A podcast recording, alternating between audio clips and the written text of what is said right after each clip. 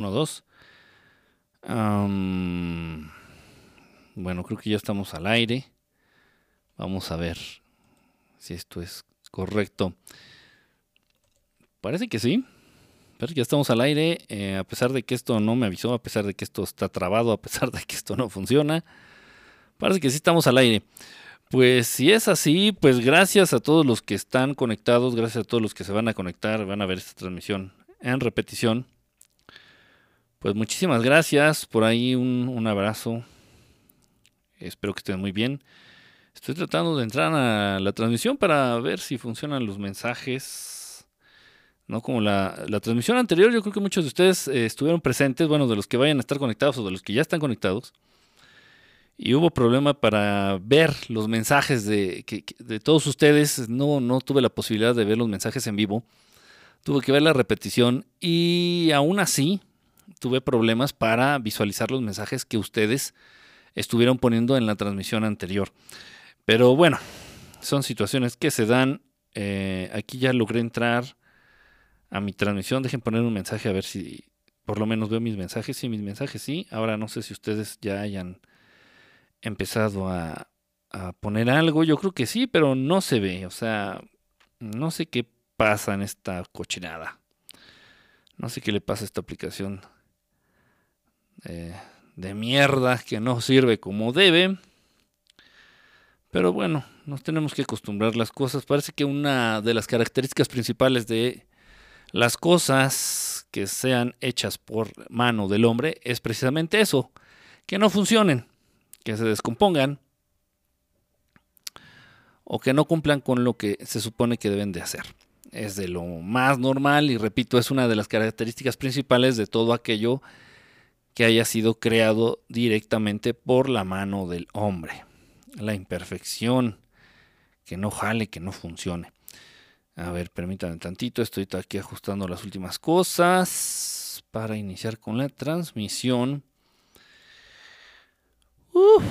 espero que estén muy bien. La semana realmente se me fue muy, muy rápido.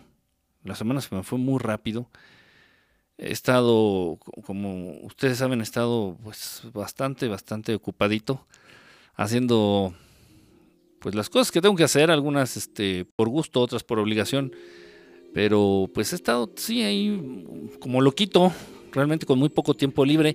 Algunos de ustedes me han comentado cosas a través del Messenger y a través de las redes sociales en general.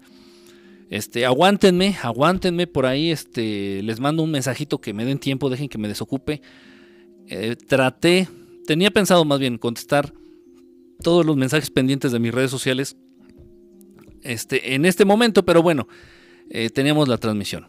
Entonces voy a hacer la transmisión, ahorita vamos a, acabar con esta transmisión y tal vez ya al finalizar esta transmisión eh, me dé un poquito de, me dé un tiempo para contestar algunos de los mensajes que tengo por redes sociales. Tengo algunos ahí pendientes. En fin, bueno, pues eh, un abrazo, gracias a todos los que están conectados. Gracias, gracias, gracias. Como siempre, pues recibo sus sugerencias, recibo sus quejas, recibo sus preguntas. Ya saben, ahí en las redes sociales acerca de los programas o de cualquier otra duda eh, que tengan ustedes. Ok, el día de hoy no pude poner el, el efecto del fondo. Ajá porque traigo una playera igual, casi del, color. Lo que es el azul y el verde se confunden con el color, con el eh, efecto este del fondo. Entonces, va a parecer que mi, voy a aparecer como una cabeza flotando. Y ya ha pasado en, ocasiones anteriores y se ve bastante extraño. Entonces, decidí no ponerle el efecto nada más a esta cosa. Otra cosa que me habían eh, pedido que comentara o de la cual me pidieron mi opinión ahí, esto fue en Twitter, me parece, en Twitter y en Facebook. Eh, por ahí me dijeron que qué opinaba de, bueno, no sé si todos ustedes lo sepan, pero el presidente aquí en México, el presidente este, López Obrador aquí en México, eh, se aventó a crear un banco, como tal, un banco, un banco, un banco. Mm, eh, a partir de algo que ya existía, que obviamente servía nada más para desviar recursos, a partir de algo que era completamente inútil, algo que ningún gobierno anterior le había dado la importancia que, tenía, se llamaba Bansefi, Era un tipo de pseudobanco, este, que servía como para desviar recursos y al mismo tiempo como para justificar algunos otros, en fin. Em, entonces lo que hizo el presidente fue agarrar esa cosa, ese Bansefi, y lo convirtió en un banco. En un banco como tal, en un banco, en un banco. Un banco mexicano. El primer y único banco verdaderamente mexicano. El único el único que no va a estar vinculado de manera directa con los Illuminati, el único que no va a estar vinculado de manera directa con los Rothschild, que son los dueños, son los banqueros por excelencia a nivel mundial. El 90% de los bancos en el mundo son de Rothschild. Y el que de manera más descarada y directa aquí en México es eh, sucursal de estos bancos de los Rothschild es City Banamex. Así es, em, a pesar de que Banamex se supone que, significa Banco Nacional de México, no es ni nacional y muchísimo menos mexicano, aunque parezca rebuznante esto. Así es, es el banco este, eh, por excelencia de los Rothschild aquí en México. Y todos, todos, todos los bancos, en fin el HSBC, todos, todos Bancomer, todos los bancos que encuentras aquí en México y muchos de los del mundo son propiedad de los Rothschild. Entonces eh, López Obrador se avienta, el presidente mexicano se avienta a crear un banco. Este, pues a mí me, yo creo que es algo bueno, es algo muy, muy, muy bueno porque va a dar los programas sociales a través de este banco sin intermediarios como lo estaba haciendo a través de Banco Azteca, que es de Carlos Salinas Pliego, que es el dueño de TV Azteca, la segunda televisora más grande aquí en, México, perdón, no en la ciudad, en todo México. Entonces, eh, pues obviamente Banco Azteca se llevaba su moche por ayudarle al gobierno a repartir sus ayudas sociales. Entonces ya los mandó a la chingada. El presidente hizo su propio banco, así de sus huevos. Dice que va a poner, yo lo dudo, 7 mil sucursales en todo el país. 7 mil bancos, esto implica que va a poner un banco, una sucursal de banco en, los, en, las comunidades más aisladas, en la sierra más perdida y más lejana. El banco más con más presencia es Banco Azteca, por ejemplo, aquí en México, y no rebasa las 1500, me parece, 1500 sucursales. Y el presidente quiere hacer de este banco 7000 sucursales en el país. O sea, es una cosa muy loca, es una buena idea, pero está retando a quienes no debe. Hablando desde el punto de vista que, que me ocupa, que nos concierne, pues el presidente mexicano está metiéndose en asuntos que no debiera. Repito, es una buena idea. La intención es excelente. Es una cosa genial. Pretende manejar sus programas sociales a partir de este banco, a través de este banco, y pretende dar créditos con el simple hecho de ser mexicano, sin comprobar ingresos o sin tener un ingreso fijo, tú das la propuesta de este proyecto o negocio, lo que tú quieres iniciar, y pides un crédito. Y obviamente como va a ser este banco, se llama Banco del Bienestar, una cosa así, este banco pues va a tener los intereses más bajos, mucho, mucho más bajos que los bancos convencionales. Entonces los bancos oficiales, o sea, resumen, los Rothschild están emputadísimos. Los Rothschild están emputadísimos. Y junto con los Rothschild, pues algunas otras familias de estos Illuminati se está metiendo en, asuntos de verdad complicados, se está metiendo en lugares donde yo la verdad no lo haría. Yo no lo haría. En fin, entonces pues es una muy buena idea, esperemos que esto no repercuta, esperemos que, que, que su integridad no se vea comprometida del presidente a través de esta decisión de verdad de muchos huevos, de muchísimos huevos. Y si va a dar eh, créditos sin comprobante de ingresos y a muy bajos intereses, bueno, pues igual yo por ahí estaré formándome para abrir mi puestito de quesadillas, ¿por qué no? Es una muy buena idea, de verdad. En fin, bueno, pues ahí está. Yo creo que es una buena idea. Me parece que es innovadora, me parece que es una idea de muchos huevos, pero está atentando contra el sistema bancario mundial. Le está rascando los huevos a los Rothschild y algunos otros por ahí. Ah, qué fuerte. En fin, en fin. Bueno, pues eh, como estoy pudiendo, estoy pudiendo comprobar, no puedo leer sus mensajes. cáspita. Carambolas.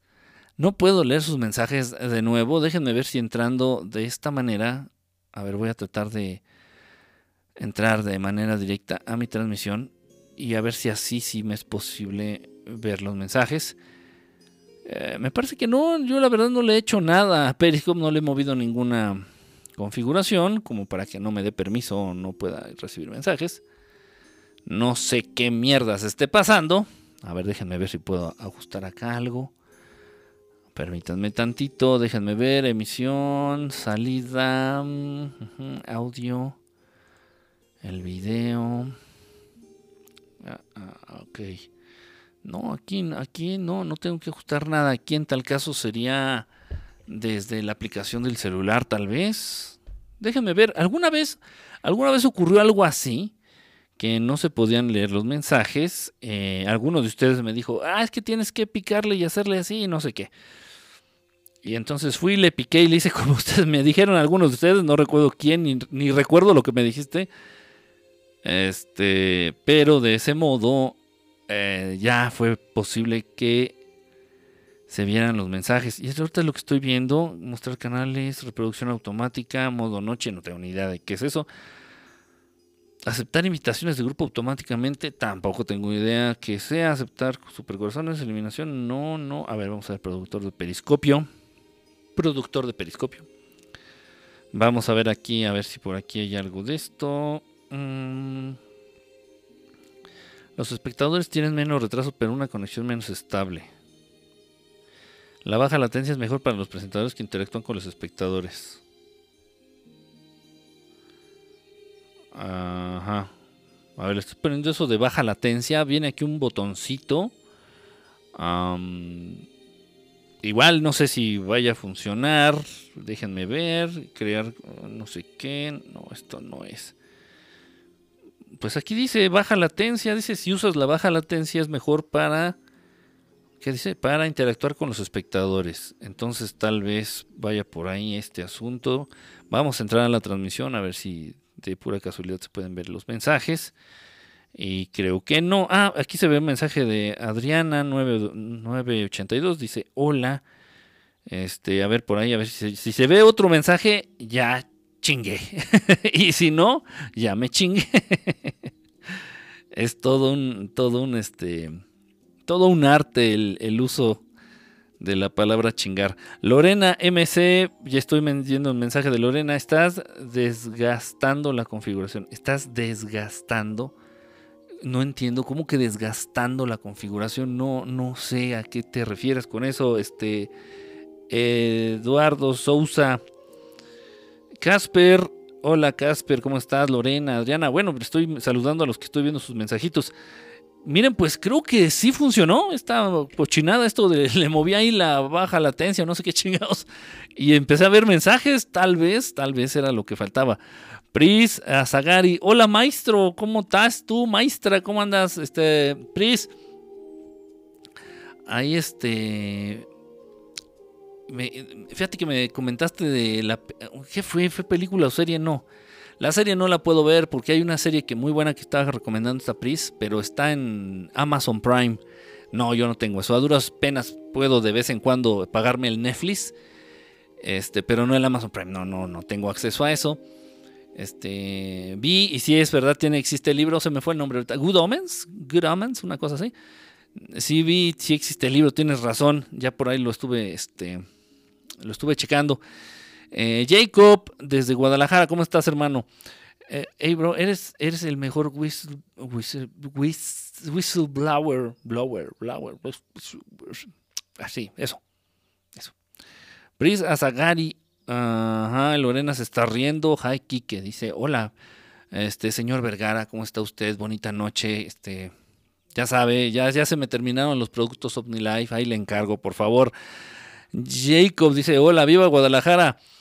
Mm, ah, mira, hablando de Guadalajara, hablando de las chivas, hablando de OmniLife, hablando del señor Vergara, aquí anda Good Omens, exactamente. Patial, ¿cómo estás? Bonita noche, un saludo, un abrazo. En serio, me da emoción poder ver sus mensajes. en serio, tal vez no, no lo exprese tanto, tal vez no lo parezca, pero si se siente bien. No es lo mismo no leerlos porque se me hinchan los huevos e ignorarlos, no leerlos porque no se ven. Eso es terrible. Gracias a los que están dando este super corazoncitos, muchísimas, muchísimas gracias a los super corazoncitos que están ahí explotando a los lados. Pris habla de puras series fifis. Eh, no, no, no. No, este, de pronto sí me, me hace unos, unas este, observaciones de algunas series y algunas películas muy interesantes. Eh, y también me ha, me ha este, pasado el link por ahí de algunas películas también que yo había estado buscando hace mucho. Y bueno, no sé ladrón de saca esta pris los links o los vínculos, pero ahí los consigue. Este, y es, bueno, de verdad es que también eh, se aparecen, aparecen muchas cosas de pronto en las series, en las películas, ustedes lo saben, muchas verdades develadas, así como tapadas, como, este, eh, pues, pues sí, escondidas, no sé, con, con la intención como de mostrarnos la verdad, pero de manera no tan directa. Hay que estar atentos, hay que estar atentos, sobre todo lo que está de moda, algo que yo la verdad no tuve oportunidad de ver o no me interesó o no me interesa o no sé, no me llama para nada la atención, a pesar de que por ahí alguien muy importante me pidió que lo checara, es la de Games, Games of Thrones, Juegos de Tronos, no sé cómo se traduzca en español, ni siquiera me acuerdo si sí se llama así, creo que sí, Games of, Thrones. No, de verdad, o sea, no me llama, o sea, no, o sea, eh, bueno, siendo honesto también en la actualidad no cuento con mucho tiempo como para ver la tele, así como para sentarme en mi sillón favorito y dedicarme dos o tres horas a ver la televisión, la verdad es que no, no cuento con ese tiempo, no puedo, no puedo, y aún así si puedo, tuviera contara con una hora para invertirla en ver una serie, no vería Games of, of Thrones, no, se me hace una mierda, de verdad, de verdad, y yo sé que es una de las cosas más ignorantes que uno puede hacer, juzgar algo antes de conocerlo. Pero no, de verdad que no. A menos que me pagaran y me pagaran muy bien, vería esa serie. Pero como no es el caso, yo creo que en la vida la voy a poder ver. en fin, pues ahí está eh, esto de las series también. Hasta que nos lee, es que ya estuvieron sus mensajes. Guadalajara, a los viejitos no se les para. Ah, ah, ah, es, esto es en serio, esto es una estadística, ¿eh? Y es real, no, no es invento mío.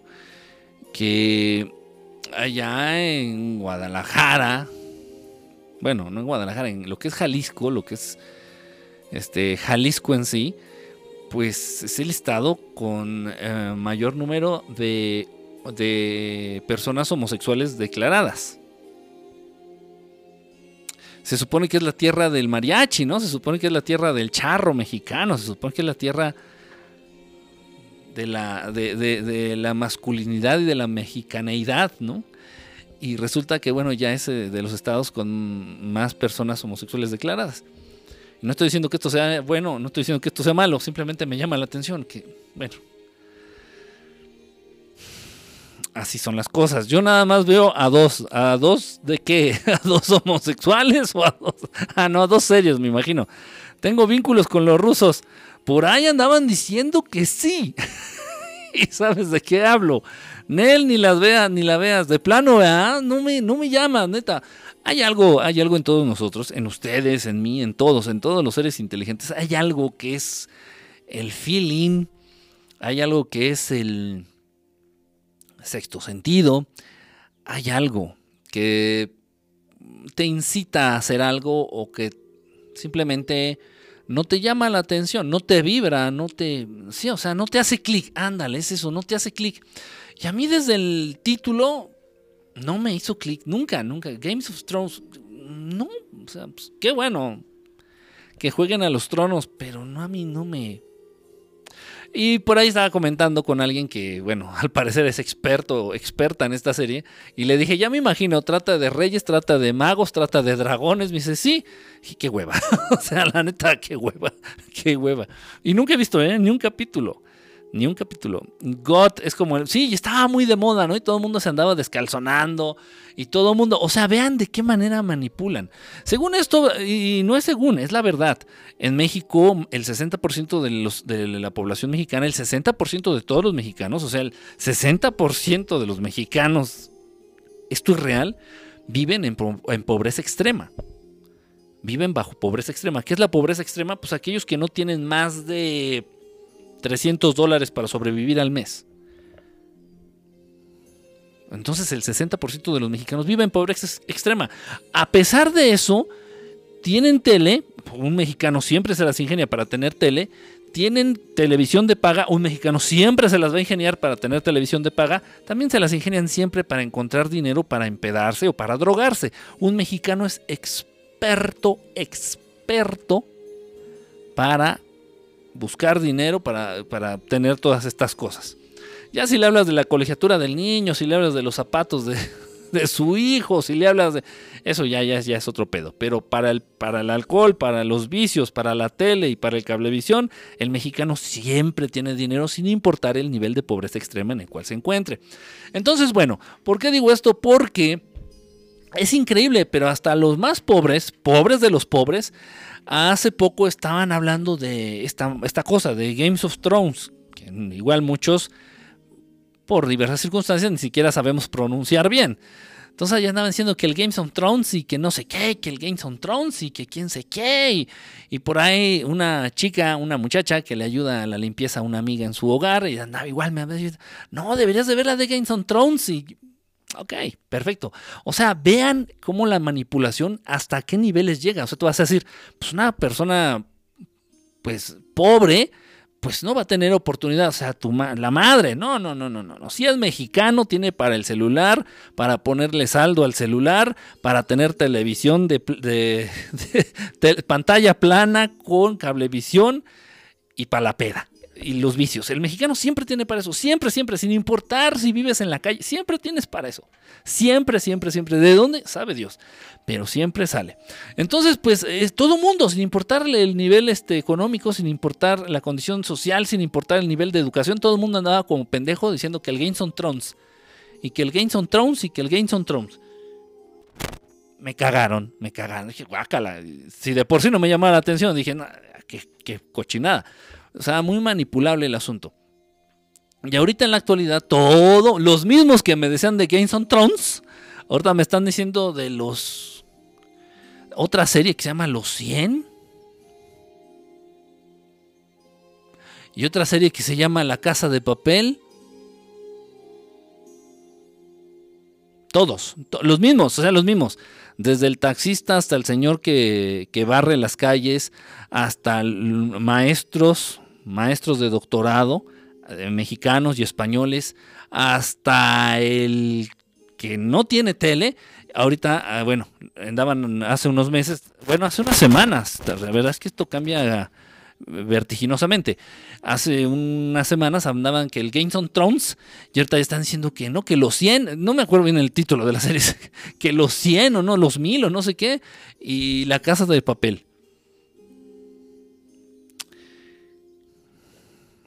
Ya para aquellos que duden que esto es manipulación, bueno, no sé qué otra evidencia necesiten para entender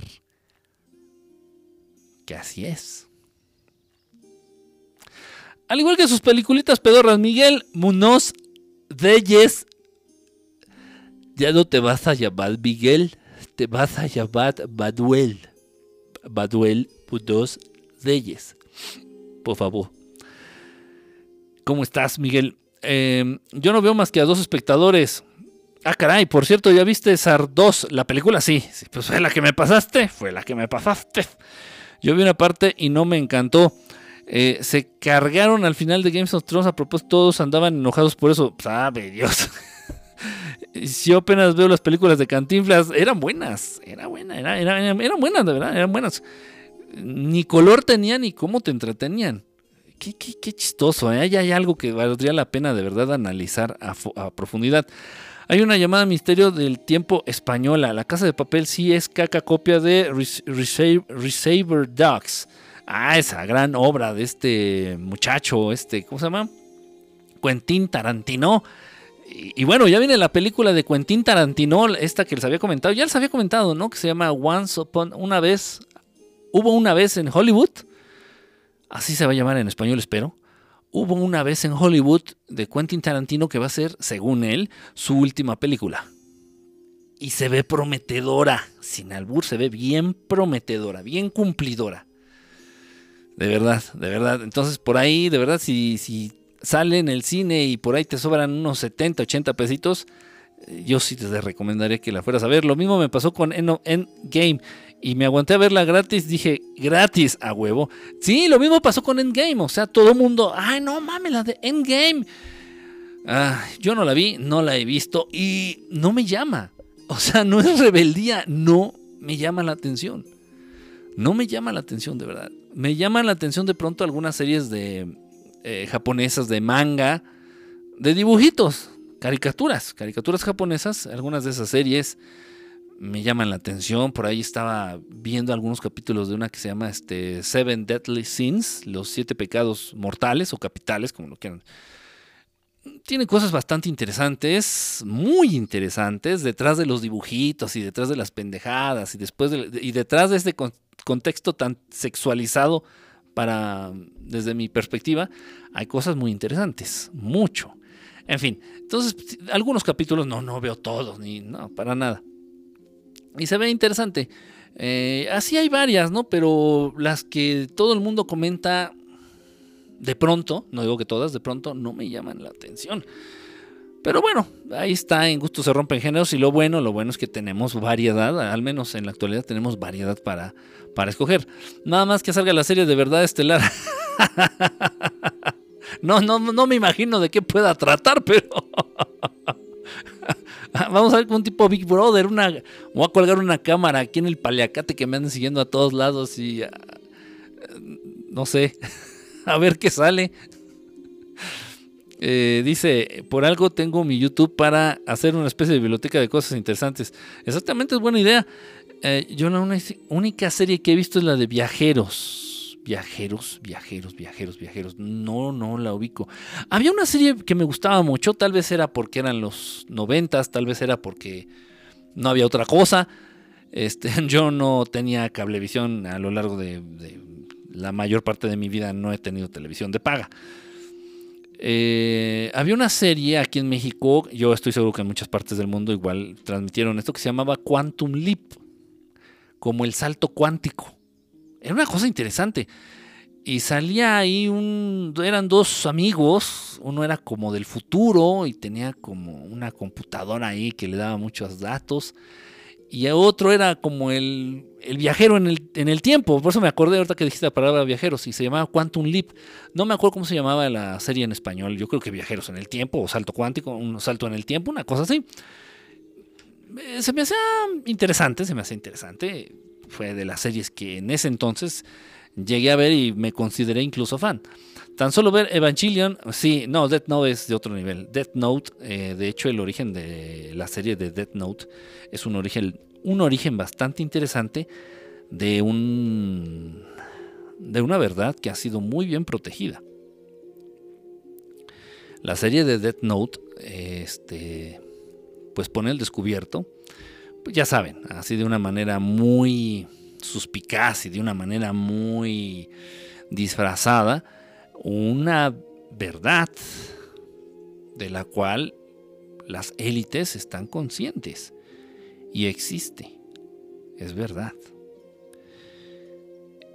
Y, mezclada con otras situaciones, es una cosa muy interesante, con cosas, con situaciones que ocurrieron en la vida real.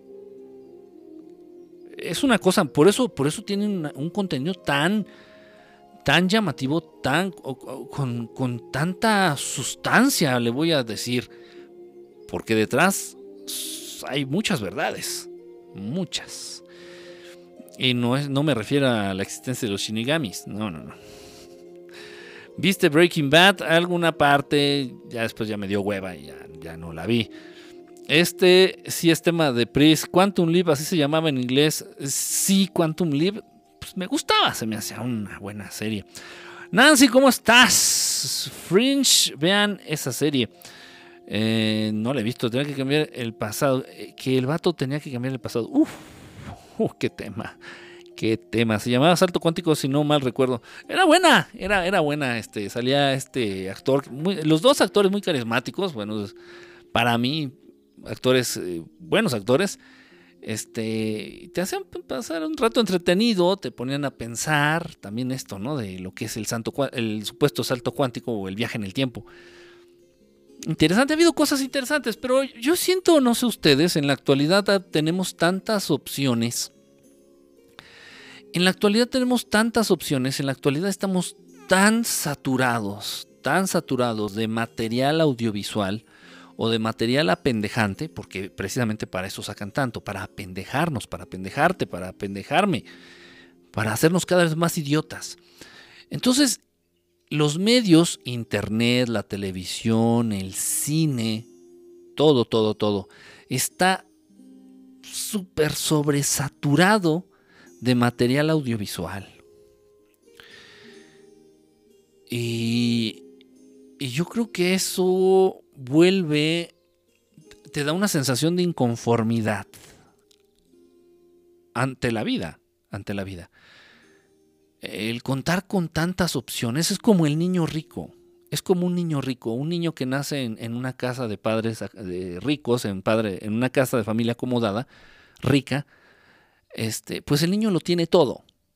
Entonces el niño no está deseoso de nada. El niño tiene todo a su alcance. El niño quiere un juguete, se lo compran. El niño quiere un carro, se lo compran. El niño quiere un videojuego, se lo compran. El niño quiere ir a Europa, lo llevan. El niño quiere lo que quiera, tiene. Entonces llega un momento en la vida de ese niño que nada lo satisface, que nada es capaz de sorprenderlo, que nada es capaz de, sacarle una sonrisa, que ya no va a haber manera de hacerlo sentir bien o de premiarlo, porque todo lo tiene. Y cuando tienes todo, cuando tienes tener, tenerlo todo es como no tener nada. ¿A qué viene esto? Que todos nosotros estamos en la misma situación. En la actualidad, a través de estas, de estas mierdas, de estos malditos dispositivos envenenados y endiablados, que sería mejor que nunca hubieran existido. A partir de estas chingaderas tienes acceso absolutamente a todo. hablando de material, hablando de, de, pues casi de todo. Hablando de material, tanto educativo como material de entretenimiento, en fin, tienes todo. Tienes la biblioteca de Alejandría aquí en la palma de tu mano y tienes todos los canales del mundo y tienes todas las películas del mundo y tienes toda la pornografía del mundo y tienes eh, todos los videos del mundo, tienes, eh, tienes todo, todo, todo lo de todo, todo lo que quieras y te imagines del mundo que ha existido y existe en la palma de la mano. Esto te da una sensación de insatisfacción, repito, porque al tenerlo todo es lo mismo que no tener nada. Yo recuerdo, esto es un, ejercicio de, para que reflexionemos, de verdad, de verdad, eh, eh, vamos a darle dos, tres minutitos.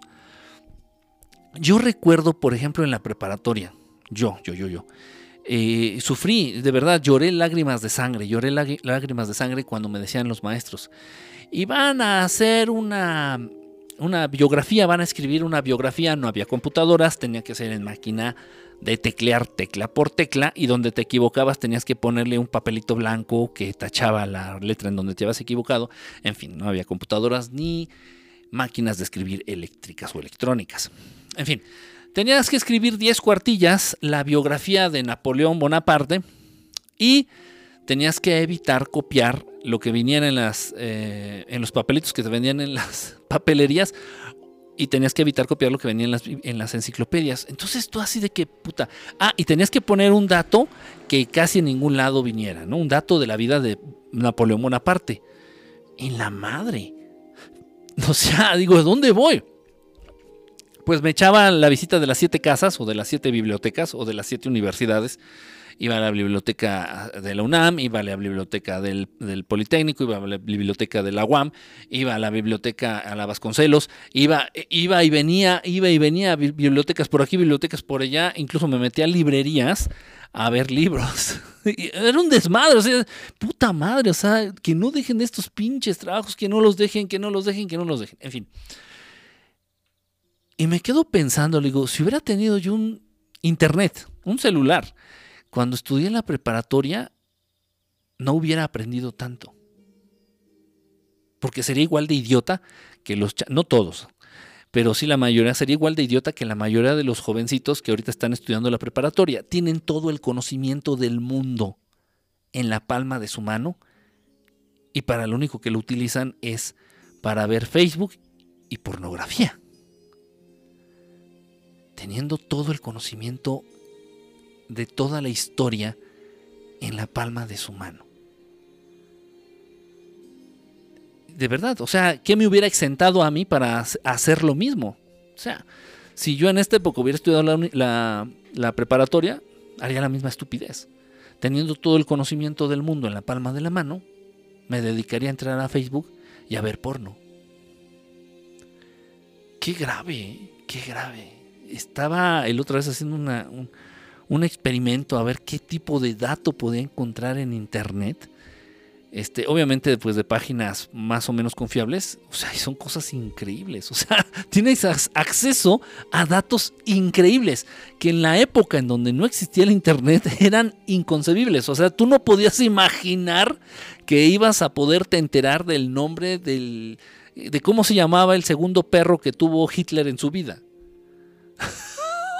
o sea, es, ¿cómo? ¿De dónde va a salir eso? Pues no sé quién pone eso en Internet, pero ahí está en fin, entonces, lo mismo, estamos saturados de tanto, de tanto, de tanto. Ves series, ves películas, ves programas de televisión, canales y canales de tele y canales y más canales y más canales. Lo mismo con las estaciones de radio, una estación acá, una estación allá, más, más, más. Luego ya entraron las estaciones digitales, luego ya entraron la televisión de paga y más canales y más canales y más material audiovisual y más contenido y más y más y más. En mis buenos tiempos salía una película anunciada con un año de anticipación. Salía la pinche película, se ponía en esta, se, se proyectaba en estos cines gigantescos, gigantescos, con unas pantallas gigantescas, casi del tamaño de una cancha de básquetbol. Así. Y llegabas al cine diciendo, no mames. Veías la película y wow, no mames. Y veías esa película porque no había otra pinche película que ver. no tenías opciones. ¿Hasta qué punto realmente tener tantas opciones es bueno? Veía la película, salías extasiado, casi con medio orgasmo, a flor de piel, y la volvías a ver y la volvías a ver y la volvías a ver. No porque fueras pendejo y no entendieras la trama, sino porque la película en cartelera duraba por lo menos un año. y en ese año no había otra pinche cosa que ver en ese cine. Un año.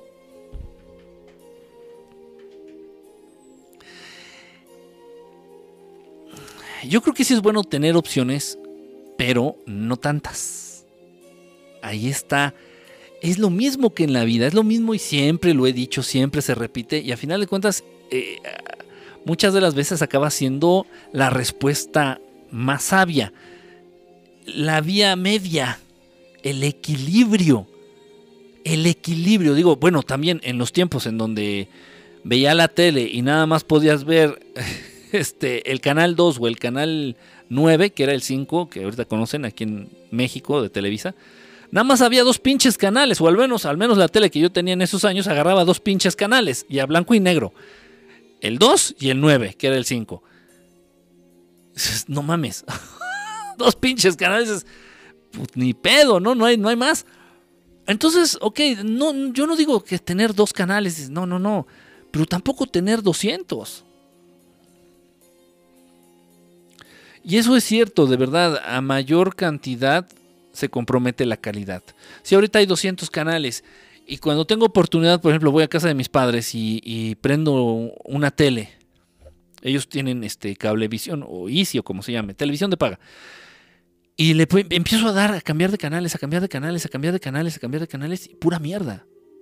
Mierda tras mierda, una mierda más grande que la otra, una mierda más apestosa que la anterior, mierda tras mierda tras mierda tras Y por ahí algún canal que de pronto saca algo interesante ah, caray, una buena película, aparentemente un buen documental, mm, Qué raro. Entonces, con la cantidad se compromete la calidad. Y sí, tenemos 200 canales, 300, 500, 1000 canales de televisión. Y de los 1000, en 998 canales, el contenido es mierda absoluta. Total, total, total, total y absoluta. Ahora, ¿qué se podría hacer? No sé, yo creo en un momento dado con los chiquitines, con, los, con tus hijos, pues restringirles el acceso a tantas opciones de contenido, a tantas opciones audiovisuales. De verdad, o sea, si sale una película nueva, pues, o sea, ¿qué te obliga a llevarlo? Nada ni nadie, no lo lleves. De los 200 canales, este, 100 son para niños. Nada más déjale uno o dos. Que no se sature, no lo satures. Y ustedes también como adultos, no hay que saturarnos. Es, terrible, de verdad, es terrible. En fin, y esto trae consecuencias, consecuencias en, en, tu cabecita, que tal vez no detectas, pero sí, se están dando cambios. Es otra bomba. Eh, series interesantes. Una fue House of Cards. Esa sí la recomiendo. X-Files. Tenemos todo y nada. Sí, exactamente. Muchos distractores para perder el tiempo. Sí. Sí y sí. Por ahí está la palabrita es de procrastinar este, de hacerte güey, de perder el tiempo, de verdad, de perder el tiempo de manera magistral, de manera con destreza, con una maestría, con una destreza este, envidiable, hacerte güey, perder el tiempo. Y obviamente con tanto contenido, es facilísimo perder el tiempo. Y si no hay nada bueno en la tele, pues te vas al celular. Y así te la llevas cambiando los ojos de la tele al celular, de la celular a la computadora, a la computadora al celular, del celular a la computadora, de la computadora a la televisión, de la televisión al celular, del celular a la computadora, y así tu mirada está así jugando un partido de tenis de tres. Y bueno, tal vez los ojos los tendrías, los ojos y la atención tendrías que estarla poniendo en, en cosas mejores, creo yo. ¿Qué tiempos aquellos? ¿Qué era mejor aquella época? Belle Pop, sí, sí, sí, de verdad que sí. Bueno, igual así decían nuestros abuelos, ¿no? Nuestros tatarabuelos, así. Es que en mis tiempos las cosas eran mejores. Pues hasta cierto punto es verdad. Hasta cierto punto es verdad, ¿no? Al no haber tantos distractores no había otra cosa más que centrarte en ti. Enfrentarte a ti mismo. ¿Qué es lo más cabrón? ¿Qué es lo más difícil? ¿Qué es lo más pesado? ¿No? Enfrentarte a uno mismo, conocerte a ti mismo, estar contigo. Estar contigo y tu soledad. Pues, no había televisión, a duros pedos agarraban dos estaciones en el radio. Es pues cuando escuchábamos Caliman y todas esas cosas, ¿no? En el radio, en el radio, no había televisión. La televisión era pues, como un proyecto. Aquí en México era como un proyecto que tal vez iba a llegar en 20 años. Y se rumoraba que el presidente tenía hasta dos televisiones en Los Pinos, aquí en México o ahí en el castillo de Chapultepec, no, sé, no sé, o sea, decía, uh, no, pues, sí existen, pero no, nada más, este, los tres presidentes más poderosos del mundo tienen tele. Una cosa así, o sea, era el radio. No había tantos distractores. La gente leía más, la gente leía más. Esto lo pude yo, lo puedes corroborar también. Hay una entrevista muy interesante, yo creo que estará en YouTube, obviamente, eh, que se hizo en los, en los años 90, inicios de los 2000 a la gente, a los directivos, a los editores eh, de esto del eh, Reader's Digest, del Selecciones se llama aquí en México, Reader's Digest. Este. Y ellos lo dicen, la gente leía más. Esta es una publicación, era de las publicaciones más vendidas, más famosas, con mayor número de suscriptores era una cosa bestial. El, Selecciones, aquí en México se llamaba Selecciones, es una revista. Precisamente Selecciones se llama porque seleccionaban textos, seleccionaban noticias, seleccionaban este, notas, en fin, y las juntaban todas en un librito que te vendían, no sé, quincenal o mensualmente. No, no estoy bien claro en eso. Pero bueno, sus directivos decían, es que era, una, era, la gloria para nosotros, o sea, para los editores de libros, para los escritores, para, la industria de la lectura, para la industria de las letras, estábamos en el cielo, porque la gente no tenía más que leer. Y, bueno, y bueno, y es lo precisamente de lo que hablan. Dice, y ya a últimas fechas, la gente lo que menos hace es leer. Lo que menos hacemos, lamentablemente, es leer. Y eso es una pena. Sí, sí, sí, ahorita hay un montón de autores, un chingonal, o sea, ya eh, se multiplicó de manera exponencial la cantidad de autores, pero así bestial, bestialmente, ya un autor, y cualquier tema que tú selecciones, vamos a hablar de infidelidad, puta, hay como un millón de autores en el mundo que hablan de eso, vamos a hablar de, este, de autoestima, Tres millones de autores hablan de eso y tres millones de libros y los han puteral así ya bestial, así mucho, mucho, mucho de todo. Y ahora vuelvo a lo mismo, con cantidad se compromete la calidad.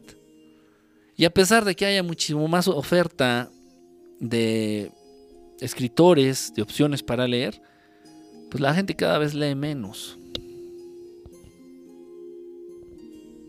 Triste.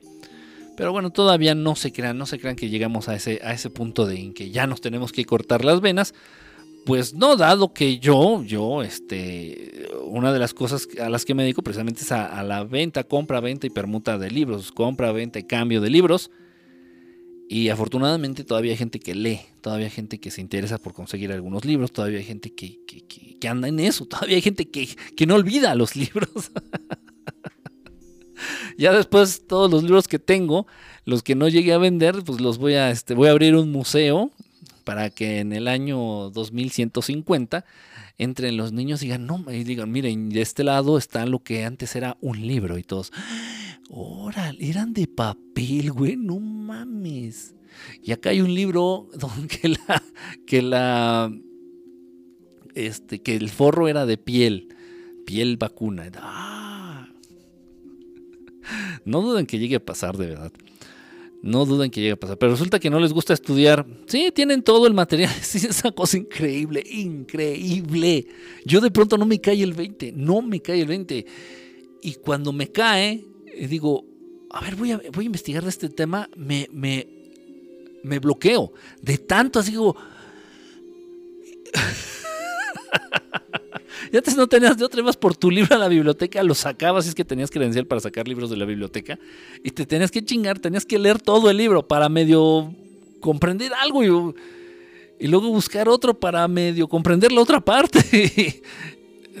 en fin, así son las cosas, así se han venido dando, no nos vamos a quejar, no vamos a decir está bien o está mal, simplemente así son.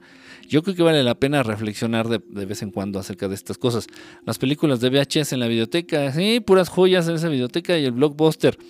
Sí, también las películas, igual antes era más, más relax el asunto. Y es todo es una industria, ¿no? Al final de cuentas todo se enfoca a generar ganancias, pero principalmente a, a tontar a las masas. A tontar a las masas. Hay un canal, y lo voy a decir porque lo acabo de ver cuando fue ayer. Ayer, de verdad me quedé así súper. Eh, con una sensación terrible, con una sensación de. No sé, de náusea de náusea anímica. Una, sensación fea, así en general, o sea, una sensación de náusea integral en mí. ¿A qué me refiero? Estuve un, rato en la tarde ahí en casa de mis padres, eh, estaba la, la televisión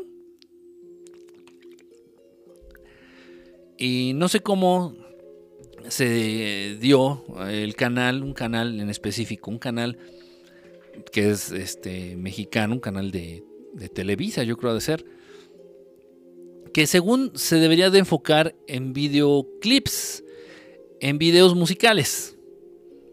Según se llama Telehit. Se llama Telehit el canal. Entonces, no sé cómo una de esas se queda ahí el que la tele, o sea, alguien le estaba moviendo, ahí le dejaron o ahí estaba, no me acuerdo.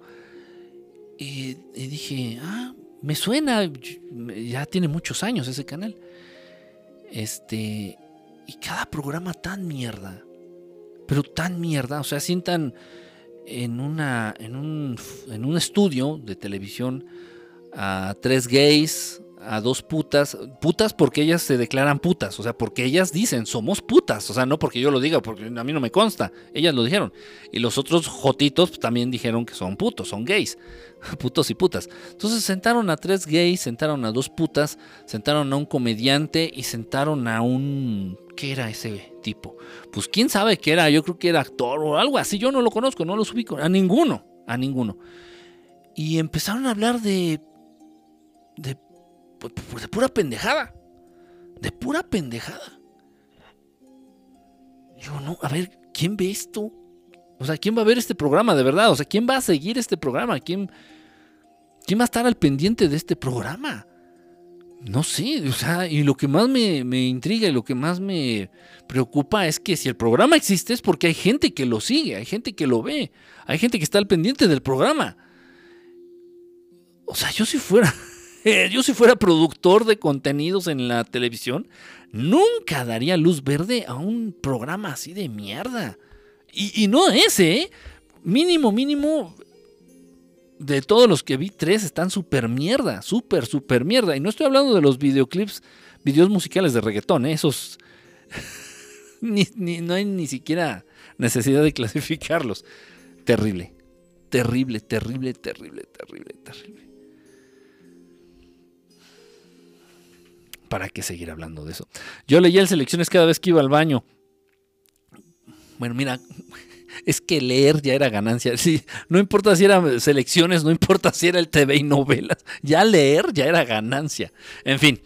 Bueno, ah, bueno, un saludo y gracias a todos los que se están conectando, a todos los que están llegando y a todos los que van a ver la repetición. Saludos, Arturo, el bautizado, no te había saludado, ¿cómo estás? Bonita noche. Este, Nani, no te había saludado, Nani, hola, ¿cómo estás? Este, ¿quién más entró por ahí que no saludé? Bueno, pues a los que están entrando, Sosnava, ¿cómo, cómo está? ¿Cómo estás, brother? Sosnava. Este, un saludo, este, David eh, Antrazo, ya te he saludado, Anti-Antrazo, devuélveme el saludo. Ok, fíjense bien, eh, hablando de lo del, del, tema de hoy que dice el asesino de milagros, el asesino de milagros es un tema muy extenso, es un tema muy controversial, es un tema muy apasionante, muy apasionante y muy triste al mismo tiempo, y muy triste. Eh, el mundo en el que estamos, la dimensión en la que nos encontramos, aquí, donde tú me estás viendo, donde tú me escuchas y donde aparentemente nos movemos todos nosotros, esta tercera dimensión, la tercera dimensión, que es muy física, muy física, la tercera dimensión que, bueno, lamentablemente se tiene que ajustar todavía a algunas leyes, a algunas leyes físicas, obviamente, leyes que se encarga de estudiar la ciencia, esta ciencia que ha desarrollado la raza humana. Estamos aquí en este mundo, pero eh, voy a hacer una aclaración y yo sé que no es fácil entender lo que estoy a punto de decir. No es fácil de entenderlo. Decimos la tercera dimensión. ¡Pau! Y entonces nosotros de manera inmediata creemos, no sé por qué, o relacionamos, o culpamos, o, así lo vinculamos, que la tercera dimensión es un lugar, que la tercera dimensión es este planeta, que la tercera dimensión es este lugar en donde nos encontramos actualmente. Dices, tercera dimensión, el planeta Tierra. ¡Ah, huevo! ¿Sí o no? Ponme mi estrellita. ok. Vámonos, vámonos con calma, vamos con calma. La tercera dimensión no está aquí en este lugar. La tercera dimensión no está en lo que te rodea, la tercera dimensión no está en las playas, la tercera dimensión no está en las ciudades. esta tercera dimensión, esta tercera dimensión tan limitante, no está en los bosques, no está en las montañas, no está en mar abierto. Esta tercera dimensión no está en este planeta. La tercera dimensión no es este planeta, no es este medio. La tercera dimensión no es eso. La tercera dimensión está en tu mente. Está en ti. Tú eres porque quieres serlo, porque no conoces nada más, porque eh, you don't know any better. You don't know any better. No, no, no, no conoces algo mejor. La tercera dimensión está en tu mente, la tercera dimensión está acá, en ti. Tú eres lo que es la tercera dimensión, tú, tú, tú. Y no es la canción de Topollillo, tú eres la tercera dimensión. Entonces, puta madre, como las putas que estaban en el programa que les estaba comentando, putas madres, a donde quiera que tú vayas humano hediondo lleno de piojos, la tercera dimensión irá contigo.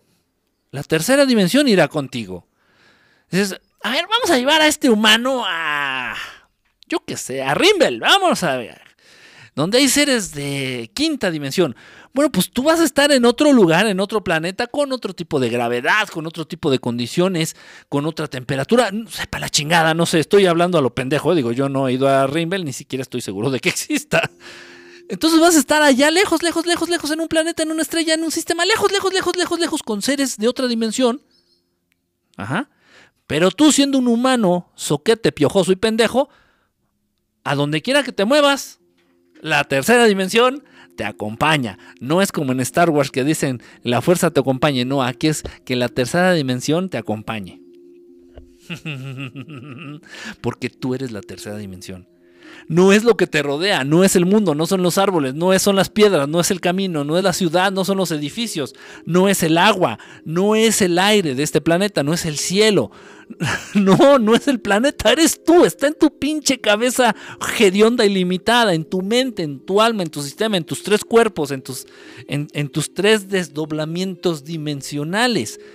Está en ti la tercera dimensión. Tú eres la tercera dimensión. Tú le das nombre, forma y sustento a la tercera dimensión. Y así vayas a la luna, vas a estar en la tercera dimensión. Y si te vas a, Venus, digo, estoy diciendo por decir algo, vas a estar en la tercera dimensión. Si te vas allá de donde son los reptilianos que dicen que son allá de de Zeta Reticuli o de allá de Orión o para la chingada de dónde, vas a estar en la tercera dimensión. Tú, humano, tú, tú, tú, tú ¿Qué clase de humano eres? De tercera dimensión. Entonces, a donde quiera que vayas, mi rey, princesa, amigo, amiga, de verdad, vas a estar en la tercera dimensión.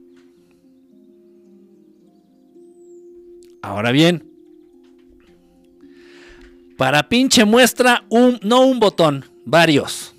Ahí les va, papá. Ahí les va, papirrín. Ahí les va. Ahí les va, papirrín. Cuando se producen las abducciones, cuando se suscitan las abducciones de los grises, estos pinches enanos cabezones con ojos grandotes así almendrados y con cara de pendejos, pinche rostro inexpresivo, que yo creo, estoy casi seguro que son mitad robot y mitad entidad biológica, una madre rara, total, estos cabrones. Se presentan las abducciones, llegan estos güeyes y a la persona la paralizan, ¡puf! Con poderes mentales o con tecnología, sepa la chingada. ¿Para qué te voy a mentir? No estoy seguro. Igual pueden ser ambas, no lo sé. Entonces paralizan al ser humano que van a abducir o que le van a meter el dedo o que le van a, experimentar, yo qué sé. Entonces lo paralizan, ¡puf! Y te quedas tú como... Y no te puedes mover. No, no mames. Y puedes respirar con dificultad. Apenas si respiras. Ok. Y estos cabrones se meten ahí en tu cuarto, en tu bedroom, en tu alcoba. Si es que la abducción la van a llevar a cabo ahí en la alcoba o te pueden subir a su nave, depende. Supongamos que la hacen ahí en tu cuarto, en tu alcoba, en tu dormitorio. Entonces estos putos se andan paseando por tu cuarto, atraviesan paredes como si fueran fantasmas, como si fuera Casper, aquí nuestro Casper que está presente. Entonces, estos putos atraviesan tus muebles. No mames. Estos cabrones se meten por la ventana sin romper el vidrio y sin abrir la ventana, cabrón.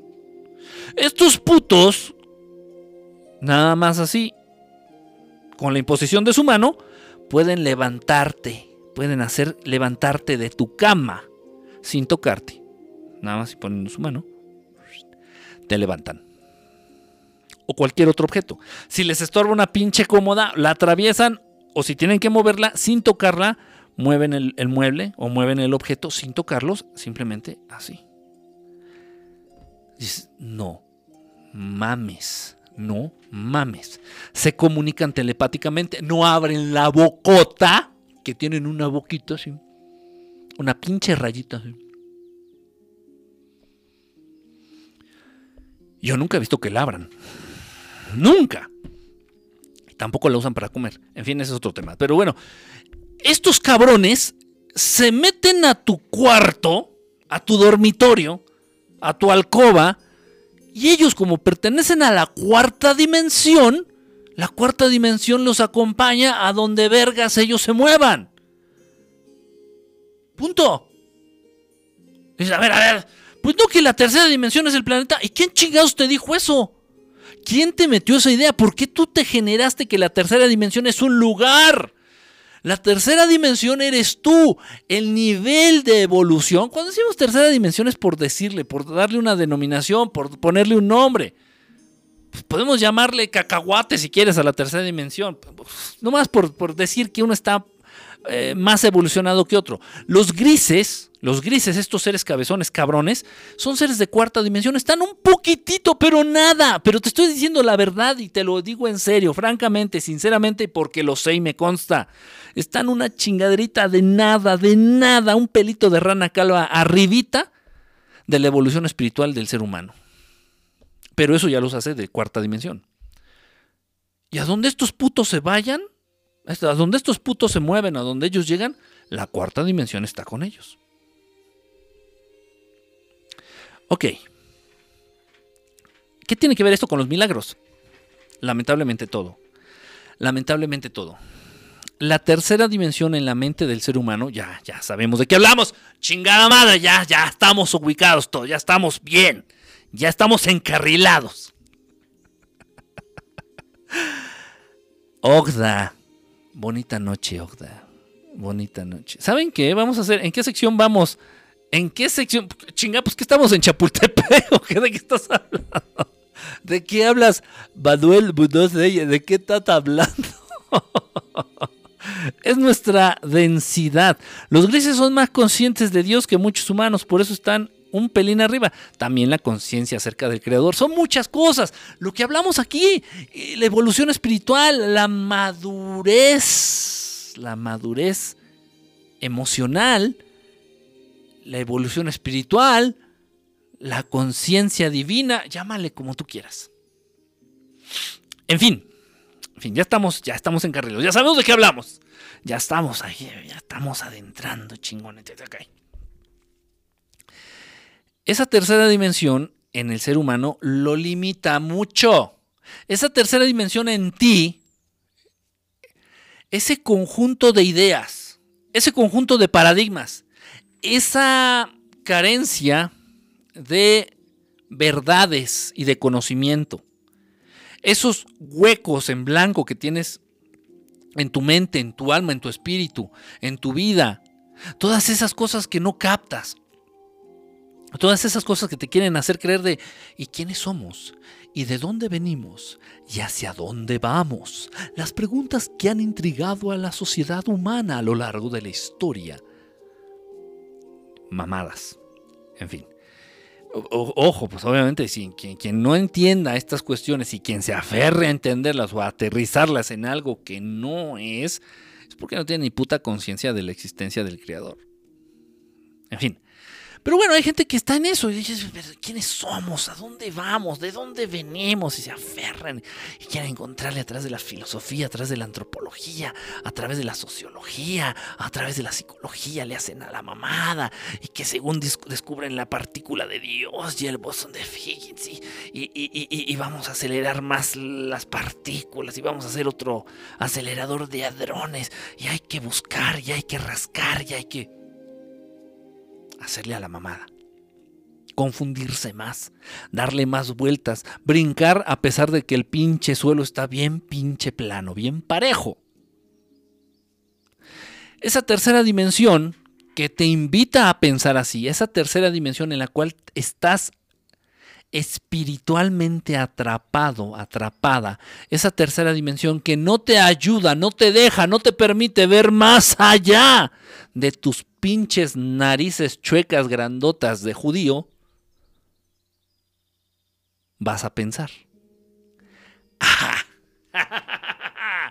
Esa tercera, maldita tercera dimensión es la asesina de los milagros. No. No. No te me adelantes, porque eso sí me emputa. Eso sí me emputa. No. Sí y no. Fíjate, ahorita que lo pienso, sí y no. Un milagro, entendamos como milagros algo inexplicable que tiene lugar dentro de esta sociedad humana. Aterrizándolo aquí, prácticamente, de manera práctica, de manera así, aquí, en, esta, en este mundo, en esta sociedad, aquí entre humanos.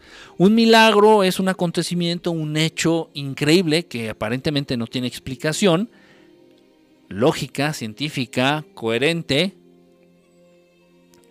y que se da aquí entre, entre, entre, entre los habitantes de este planeta. Ah, chinga, ok. ¿Existen los milagros? Pues eh, vamos, sí existen, sí existen. Lo que no me gusta es que se les llame así. Milagros, mate un mosco. Lo que no me gusta es que se les llame milagros.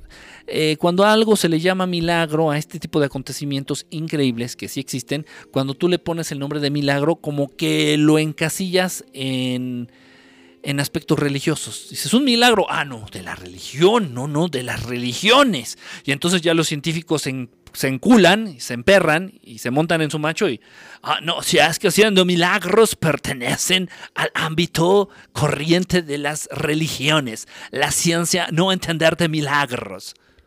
Entonces, entonces cada quien desde su perspectiva bastante, bastante ignorante y desinformada, este, defiende lo que cree más conveniente.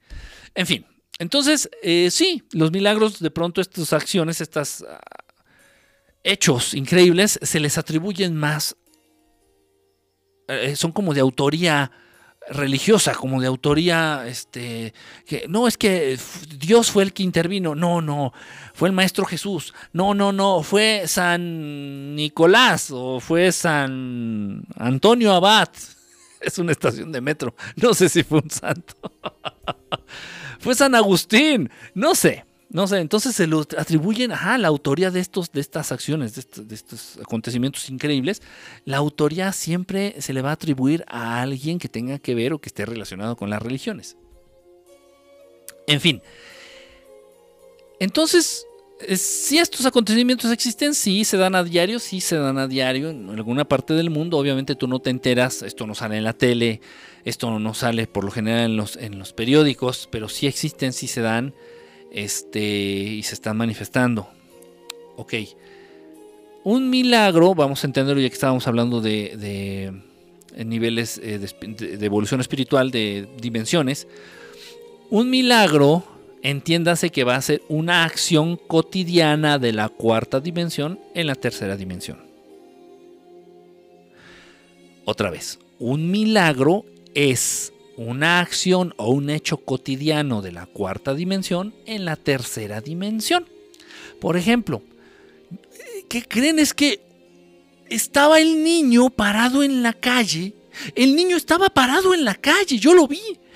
Y llegó el camión de Coca-Cola y lo iban a matar, lo iba a atropellar el camión. Y de pronto el niño atravesó el camión de Coca-Cola.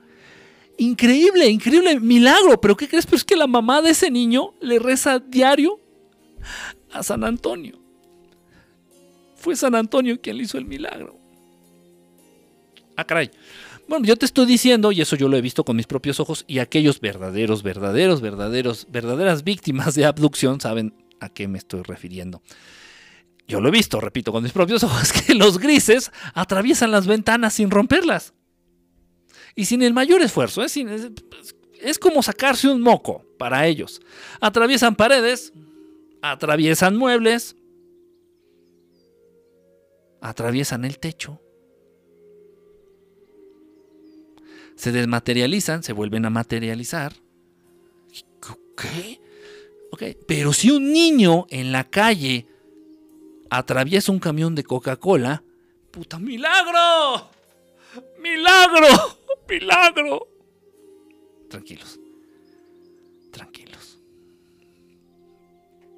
Un milagro es un hecho cotidiano, una acción normal de la cuarta dimensión que se manifiesta en la tercera dimensión o que se manifiesta dentro de seres pendejos de tercera dimensión. Entonces, no mames, no mames, ¿vistes? ¿Vistes? ¿Vistes? Sí, sí, vistes. Todos vistimos. Sí, los vistimos. Y hay casos así, verdaderamente hay casos así. Hay casos en donde niños, principalmente niños, eso tiene una razón de ser, pero ya si me meto en eso. Ok, eh, donde niños se han aventado o se han caído del balcón, así de, de que chingue su madre y se avientan del balcón o se caen. Y justo antes, dos, tres metros, antes de azotar contra el piso, así de que ¡pum! de que se iban a hacer caca literal, se iban a hacer ahí un omelet de niño, exactamente dos o tres metros antes de tocar el suelo, como que se detienen y caen en cámara lenta. Y hay videos de esto. no mames. No mames. Ok. Hay ocasiones en las que intervienen entidades, es verdad, entidades benévolas, es verdad, es cierto. Eh, por ahí puede haber la mano de un ángel, eso es verdad, puede ser también. ¿Pero qué es un ángel? Ah, güey, un ser de dimensión superior. Entonces, sigue siendo la manifestación de un acontecimiento cotidiano en dimensiones superiores entre seres pendejos de tercera dimensión. es lo mismo. Sé que está cabrón entenderlo, ok. Pero lo que nos concierne, lo que a mí me interesa, lo que, a lo que yo voy, cabrón, a lo que yo, por lo que estoy aquí, cabrón. El asesino de estos milagros. Qué triste, qué feo. Estos milagros pudieran y debieran proliferar. A ver, un chingo, un chingo. otro por aquí, otro por allá. Otro por acá. Otro por acá. Deberían de manifestarse un chingo de... Mucho milagro, mucho milagro, todos los días, todos los días por lo menos, eh, cada uno de nosotros deberíamos de enterarnos de la manifestación de tres milagros. Pero milagros vergas, milagros chingones, no así de que, no mames, güey, se me había perdido el control remotos de la tele, güey, y que lo encuentro. Hay gente, hay gente que considera eso un milagro. No, milagros vergas, milagros de nivel, milagros de categoría, milagros de pedigrí, chingones, chingones, chingones. Por lo menos cada uno de nosotros deberíamos enterarnos de tres milagros diarios. No mames, ¿qué crees que pasó esto? Ah, no chingues. Y generalmente deben de ser cosas buenas, cosas positivas, cosas chingonas, cosas que, que motiven, cosas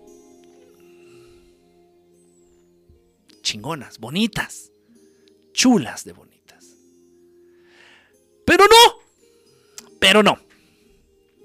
Hace unos meses, por ahí ustedes, quien, tenga la duda, quien no me crea, bueno, pues, su pedo.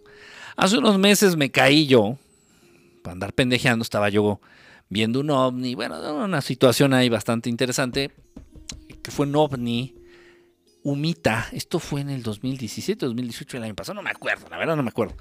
Total que ahí andaba yo pendejeando, entonces agarro una escalera, me caigo de la escalera, me caí como de 5 metros. Me caí de 5 metros y mocos fui a dar al piso, pero de una manera bien sabrosa. Y pues se me rompió el tobillo. Literal, se me jodió, se me jodió, se me jodió y sí se me... Sí hubo daño importante en la zona del tobillo. ¿Cuál fue el derecho, izquierdo? No me acuerdo cuál fue. se puteó. Se puteó. Mm, pues sí me puse triste. Sí me dolía. Mucho, mucho, mucho, mucho. Nunca había tenido yo un dolor físico tan fuerte. Nunca, nunca en mi vida. Les estoy siendo bien honesto. Lloré, sí lloré del dolor. Y ese mismo día, este, en la noche, subo a la azotea, obviamente con un solo pie, ayudándome de un bastón que me improvisé por ahí, un palo que me encontré y subo a la azotea. Este eh, fue el tiempo en que estaba despejado, haber sido como en octubre ya, o ya diciembre, otoño, ya invierno, no me acuerdo pero estaba despejado el cielo. Afortunadamente estaba despejado el cielo. Entonces sí, eh, me subo a la azotea. Les pido a estos seres de allá arriba, estos hermanos, que si les genera un poquito de lástima y que si les preocupa tantitito el puto dolor que sentía, que me echaran la mano. Y pasó. Se presentaron y bueno, se dio se dio la sanación, se dio la sanación. Yo no me sané a mí mismo, se dio la sanación. Obviamente quedó el pie súper inflamado, súper, súper inflamado, súper inflamado. Los tejidos blandos quedaron súper inflamados sabiendo que la estructura interna, o sea, los huesos, ya estaban bien. ¿Cómo sé que hubo daño grave? Pues porque fui a que me tomaran un, un, ¿cómo se llama esta madre? Una radiografía. Y sí, pues tomar la radiografía, bueno, pues fueron este, 300 pesos, que son como 15 dólares. Pero ya para atenderte eso, sí había necesitado varios cientos de dólares. Este. En fin, entonces. Ah, pinche mosco, ya llevo dos.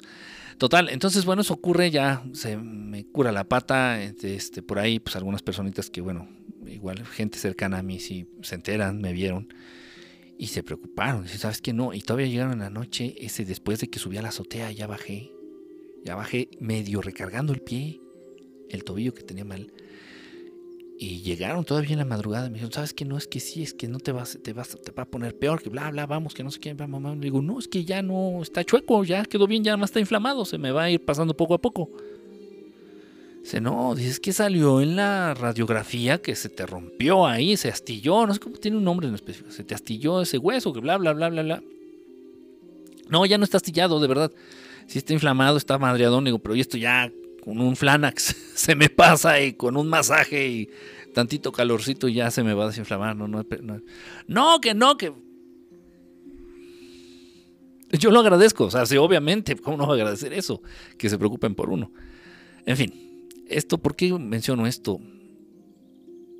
¿Podría decir que esa sanación fue un milagro? Sí, fue una manifestación de un hecho cotidiano en la cuarta dimensión, en la quinta dimensión, aquí entre seres pendejitos, nosotros que somos de tercera dimensión. Ok. ¿Fue un milagro entonces? Pues sí. Si lo, dentro de lo que entendemos como milagros, sí fue un milagro. Lo considero un milagro. Sí fue un milagro. Una sanación milagrosa. Perfecto. Ok, entonces, ¿por qué no nos enteramos de este tipo de milagros de manera constante todos los días, todos los días, en todos los hospitales del mundo, debieran de suscitarse por lo menos tres milagros, tres o cuatro milagros diarios, o tal vez más, o tal vez todos, tal vez todos los pacientitos que están en todos los hospitales del mundo debieran de sanar de manera milagrosa. Ok, me estoy yendo muy alto, ok. Tres milagros por hospital diariamente. Tres milagros. Quizás, el paciente tal de tal cama, fulanito, sí que tiene, ya se sanó. Pero ¿cómo? Milagro. Fue un milagro. Neta, sí, no mames. Wow, no mames. Qué padre, qué padre. Ok, ok. Ok. Bueno, esta situación sabemos, ustedes saben, yo lo sé, lamentablemente, no es así, no existe, no se da, no se da, no existe y no, no, no, no, no funciona así.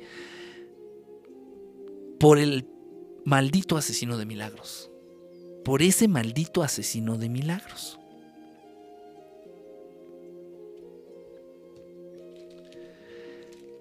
¿Quién es ese asesino de milagros? ¿Quién es ese asesino de milagros? Todos ustedes. Todos ustedes son esos asesinos de milagros todos y cada uno de ustedes se encargan de frenar la manifestación de estos milagros en este mundo.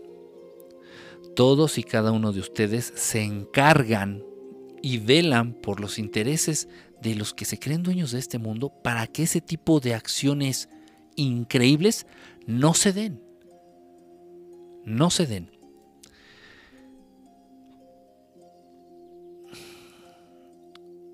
Yo lo dije, no lo leí, perdona. Perdona, mi querido Arturo. Es parte, Lorena, lo que dices, es parte. Dices, esto es un ejemplo bien absurdo, bien tonto, tonto, tonto, tonto, tonto, tonto. Eh, un conocido mío, podría considerarlo amigo, hace unos años, él eh, alcohólico, él era alcohólico, declarado, él había decidido ya terminar con su vida debido al alcoholismo, se le llama el escuadrón de la muerte aquí en México.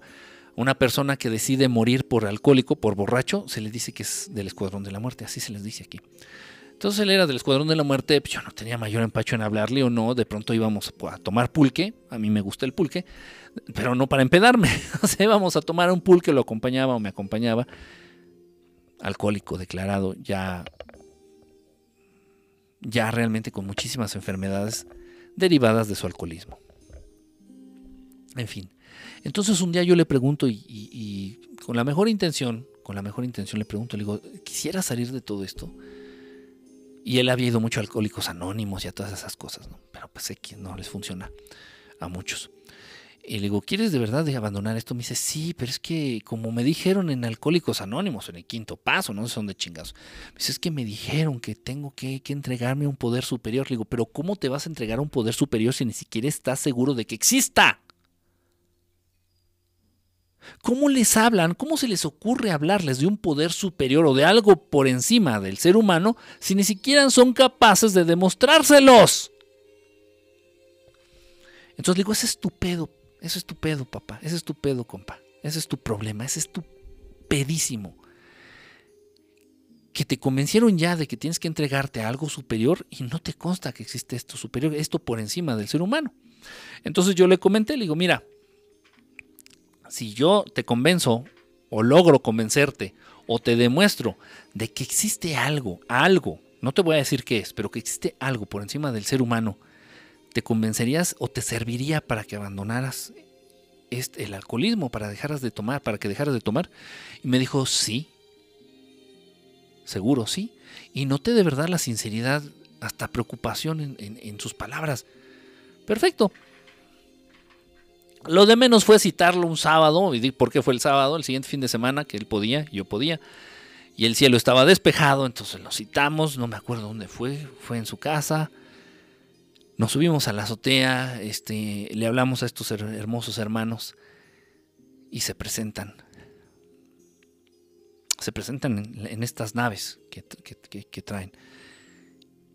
Y a simple vista, de manera muy, muy fácil, los podías ver ahí en el cielo. Y le digo, ahí están. Ahí están. Vinieron porque les estuvimos hablando. ¿Qué son? Le dije, te dije que no te iba a decir qué son. Pero ahí están. Ahí están. Le cambió la perspectiva de la vida. La perspectiva de todo, de todo, de la, toda la idea que tenía que él había, todos los paradigmas, todo su, todo lo que él había aterrizado en lo que era el mundo, él creía que el mundo nada más era esto, él creía que Dios era un concepto, que ahí nos metían para pendejarnos y para, sí, sí, Dios, Dios, Dios, para darle respuestas. y él me lo dijo ya después llorando, me dice, es que, güey, yo pensé esto, esto, esto, esto, esto. Y ya fue ya cuando le dije que quiénes eran. Y güey, ahí están, güey. En fin, le cambió, le cambió, le cambió el panorama. Y dejó de beber. Fíjense, pongan atención, pongan atención. Hay algo muy cabrón detrás de todo esto. Entonces deja de beber. ¿Sabes? De la noche a la mañana. De un día para otro. Ya no voy a tomar, güey. Ya no voy porque, porque hay algo más. ¿Y cómo es posible que vivamos sin conocer esto? Se clavó cabrón. A la fecha es un fiel seguidor de los temas del misterio. Hasta se fue a vivir a España este compañero. En fin, y le está yendo muy bien allá, de verdad que bueno. Se casó, hizo una familia, tiene ahorita, me parece que tiene dos, dos hijitos, dos chamacos. Se casó con una muchacha mexicana que conoció allá en España y vive en España. Y se dedica, no sé, a vender no sé qué alimento, no sé qué vende. Y en sus ratos libres se pone a estudiar cosas de estas, del misterio, de, de ovnis, de fantasmas. ¿Por qué se fue del país? ¿Por qué se fue de México? ¿Por qué se alejó de su barrio? ¿Por qué se alejó de su gente? ¿Por qué se alejó de sus amigos? ¿Por qué se alejó de su familia? ¿Por qué son una bola de culeros? ¿Por qué son una bola de mierdas? ¿Por qué son una bola de humanos? Yo creo que no hay un, no hay un insulto más grave que decirle a un humano humano. chingue su madre, ¿por qué dices eso? No seas culé, pinche Enrique Estelar, pícate la cola al rato. Pero es verdad. Un día llega él, un día su familia, sus amigos, sus conocidos, lo ven sobrio. Este güey, pues fíjense, fíjense cómo funciona el cerebro del ser humano mierda. Lo veían sobrio, lo veían que no estaba borracho y decían, este puto de seguro no trae para el alcohol, Uy, pero en cuanto consiga se va a empedar. Segundo día, tercer día sobrio. Chinga, chinga, ¿y este güey por qué no, por qué no, por qué no se ha emborrachado? O sea, lejos de generar admiración o lejos de decir, qué bueno, no, no, no, no, no, tú quieres aterrizarlo en algo del modo en que funciona tu pendejito mierdita y chiquitito cerebro o tu pendejita y, chiquitito sentido común. Pasa una semana, pasa 15 días y ves que este tipo ya no se emborracha, ya no se alcoholiza. Dices, a ver, no, no mames. Aquí pasó algo. Aquí hubo algo. A ver, no. A ver. Y ahora sí, eres capaz, nada más por el pinche chisme, para que tu mente mierda encuentre respuesta, una respuesta mierda que te satisfaga a algo que no entiendes. Eres capaz de encararlo. A ver, eh, iba a decir su nombre, X, tú, este, Gumercindo, ven acá, pinche Gumercindo, ven, ven, ven, cabrón. ¿Qué pasó? ¿Por qué no has tomado? O sea, pero como reclamo. Es como un reclamo. Decir, a ver, puto, dentro de mi mente, dentro de mi esquema, dentro de, lo, de mi gran sabiduría, dentro del modo en el que es el mundo, tú eres un pinche borracho de mierda. ¿Por qué te sales de ese esquema, cabrón? ¿Por qué haces que mi mente me juegue bromas? ¿Por qué me haces dudar de lo que yo sé? ¿Por qué no eres, por qué no andas de pinche borracho? Tú eres un borracho y debes de ser borracho y debes de morirte borracho, cabrón. ¿Por qué ya no tomas? Porque ya no quiero. ¿Pero por qué? Ya no quiero. Ya no quiero ser un borracho. Ya no soy un borracho. Ya no quiero ser borracho. ¿Pero por qué? Porque ya no quiero. ¿Pero por? Amigos, familia, la familia, sus papás estaban encabronadísimos con él porque ya no era el borracho. Y esto es cierto, esto es muy cabrón. Resulta risible, pero es de verdad increíblemente triste, profundamente doloroso. Los papás de este amigo mío estaban preocupadísimos. Porque ¿qué le iban a decir a todos los vecinos y a todos los familiares? de que este ya no era borracho. ¿Qué explicación les iban, qué explicación le iban a dar? No había ido Alcohólicos Anónimos, no se había inscrito en Oceánica, no había tomado ningún curso, no se hizo religioso, no se entregó a la oración de San Hipólito antialcohólico y bla, bla, bla, no fue a la iglesia, no hizo nada, aparentemente no pasó nada en su vida, no, no tiene nada con qué puta madre justificar lo que está pasando, no tiene un procedimiento, un método, una medicina, algo que la sociedad humana justifique y diga, ah, con razón, para que deje de ser alcohólico. Y todo el mundo estaba que se lo llevaba la putísima chingada. Óyeme, cabrón, tú eras el borracho y ahora, ¿por qué ya no tomas? No, ya no quiero tomar. Eso dices, puto. En un mes ya te voy a ver bien pinche pedo otra vez ahí tirado en la banqueta. Así le decían sus amigos, así le decían sus primos, así le decían sus padres y me busca llorando.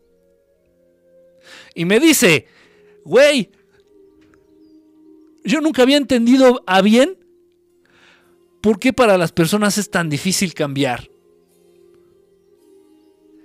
Y lo que pasa es que la gente que nos rodea, la gente que dice amarnos, la gente que dice preocuparse por nosotros, hacen imposible ese cambio.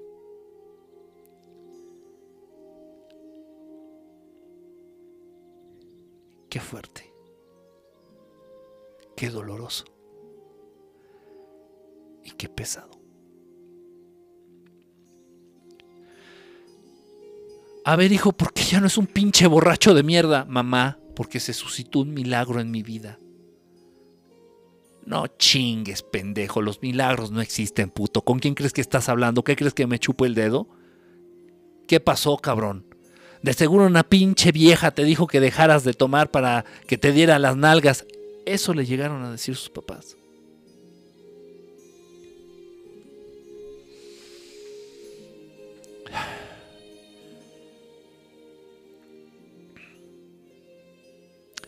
El paciente de la habitación, el paciente de, que está en terapia intensiva, ajá, se acaba de sanar. Doctor Guzmán, venga, venga, doctor Guzmán, venga. El paciente que está a su cargo, el, el paciente del 201, se acaba de sanar, doctor, acaba de despertar, se acaba de levantar, acaba de está sano por completo. Y lo primero que le, viene a la mente del doctor Guzmán es, ¿cómo? Eso, eso es imposible, ¿cómo? No, ese güey ya estaba por morirse, no, no, no, no, no, no. Puede ir a ver al paciente del 201 que estaba en terapia intensiva a punto de morir, declarado ya casi muerto. Puede ir el doctor Guzmán a verlo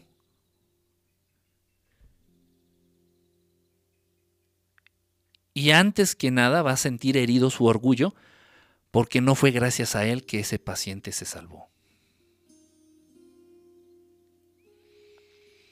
Y tal vez llegue a reconocer el milagro, pero no de una buena manera. Va a reconocer porque ya no hay de otra, porque ya no hay más explicaciones, porque ya no hay más caminos, y él como hombre de ciencia tiene que dar explicaciones. ¿Quién impide que se lleven a cabo los milagros en los hospitales? Los mismos familiares de los pacientes y lamentablemente los doctores y las enfermeras que laboran en los hospitales.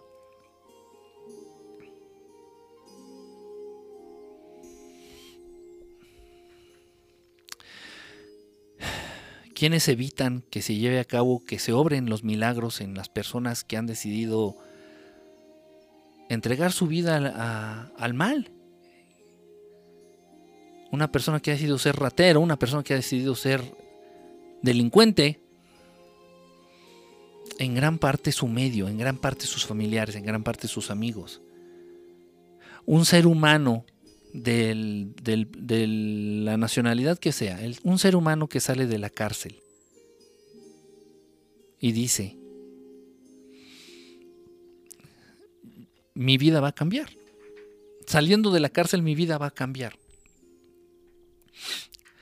Ya no le haré daño a los demás, ya no le haré daño a los semejantes, ya no tomaré lo que no es mío, ya no seré un delincuente, seré una persona, si no de bien, que no chingue a los demás. Voy a hacerme ese propósito. Y esta personita que recién acaba de salir de la cárcel se enfrenta otra vez a su medio, a sus amigos del barrio. Y sus amigos, pues qué pedo, pinche tuercas. Pues cuando nos lanzamos para la grande, güey, ¿cuánto nos lanzamos? Ya estamos organizando, güey, para ir a saltar allá el, banco de acá, güey, de acá a la vuelta, güey. ¿Cuándo? Pues, jalas, cabrón, ¿para cuándo? Ya está, ya está armado, güey. No, no, no, cuates, yo ya, yo ya decidí ya dejar de ser un delincuente, ya no. ¡Ah! No mames, puto, no chingues, güey. ¿Qué poco ya eres puto? Y no nada más los amigos del barrio, la familia.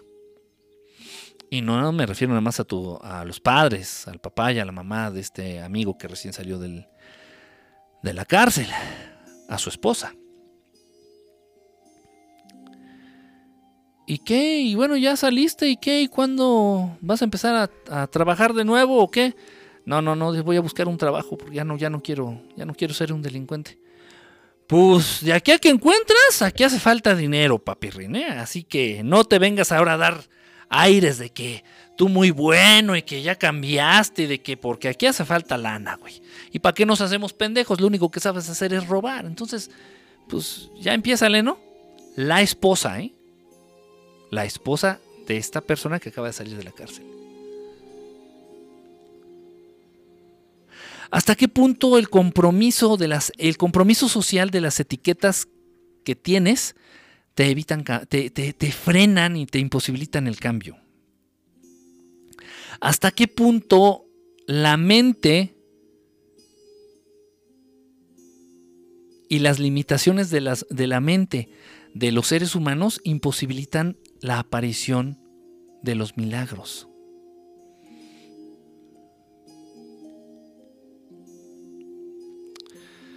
¿Los milagros ocurren? Sí. ¿Los milagros han estado presentes en mi vida? Sí. Y, les voy a decir algo tal vez un poco feo, un poco triste, pero que es, es verdad. Y así se han presentado en mi vida. Afortunada o lamentablemente, los milagros que se han presentado en mi vida, que gracias a Dios, gracias a quien tenga que dar las gracias, así ha sido, esos milagros que se han presentado en mi vida, a lo largo de mi vida, por lo general siempre he estado solo. y no ha influido las limitaciones mentales o científicas o de leyes de nadie, al menos de nadie cercano a mí. Una vez les platiqué, eh, yo solía andar mucho en moto.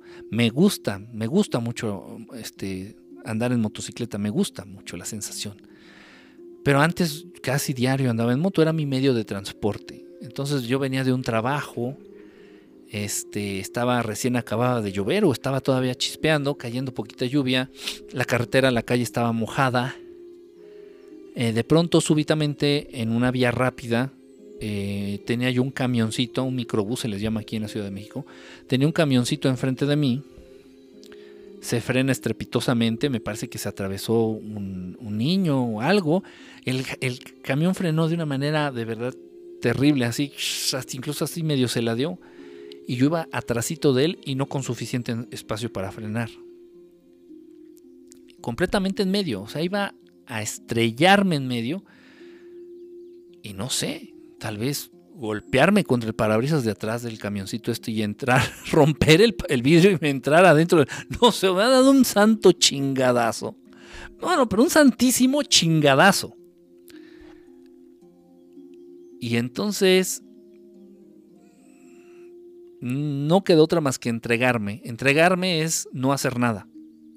Muchos de nosotros hemos estado en situaciones así en donde te entregas. Y esa se dice que es tu primer muerte. Tu primer muerte física. Cuando te entregas, dices. Cuando, cuando uno dice. Ya valió verga. Solté incluso el maniobro, el, volantito de la, de la moto. Lo solté y nada más le así. Y, y, de pronto cierro los ojos, le hice así. Que sea lo que, lo que Dios quiera. Y de pronto escucho eh, los gritos y las exclamaciones de las personas que venían dentro del camioncito, dentro del microbús. Todos así de que, no mames, ¿viste? No, wow. Todos así, todos así de, wow, wow, wow. Yo así de que, pues ya no sentí un chingadazo y ya sentía que ya no me movía. Entonces agarro y abro los ojos. Estoy a un lado del camión, estoy a un lado del camioncito, a un lado, en un espacio, las llantas de la moto, en un espacio justo de las llantas de la moto, 15 centímetros. Y no sé qué pasó. no sé qué pasó. No sé qué pasó. Y como ese, como eso, muchísimos. Y no nada más en donde corre riesgo mi vida, sino en donde se compromete la, integridad física de alguien más. Y yo he estado ahí involucrado o presente. Una cosa increíble, cosas de verdad increíbles, increíbles. Pero esa es una constante, de verdad. En los, y eh, si, han ocurrido milagros en mi vida, en mi, en mi vida, estando acompañado de pronto con, algunos familiares y no con cualquier familiar. Pero la mayoría ha sido estando solo. Es triste y es muy grave. Si tú te enteras que un familiar tuyo está enfermo, de una, no voy a decir la enfermedad, de una enfermedad que se, que se supone que es incurable, inmortal, no lo entierres no lo entierres por anticipado. No lo entierres, por favor. Por favor, si se va a morir, que sea decisión de él, no tuya. Tú no influyas. Tú no sesgues la realidad.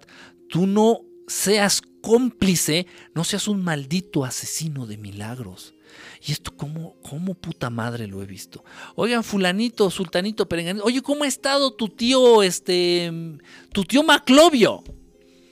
Oye, ¿cómo ha estado tu tío Maclovio, güey?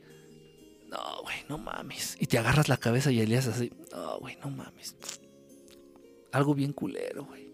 ¿Qué? ¿Qué pasó? Le detectaron bla, bla, bla. Cualquier enfermedad de estas, ¿no? No mames. Sí, güey, no mames. Pobre güey, no mames. Y está bien joven. O sea, ya lo estás enterrando. Literal, literal. Por tu discurso, por tu actitud, por tu sentimiento, emoción. Ya estás enterrando al tío. O sea, ya dijiste, pues ya estamos apartando nuestro lugar engalloso aquí en unos dos meses para... O sea, no seas tan hijo de puta, no seas tan pendejo, no seas tan pendeja, no seas tan limitado, no seas tan limitada, no seas tan tercera dimensión. No lo seas. No lo seas. Porque sí influye. Porque sí influyes.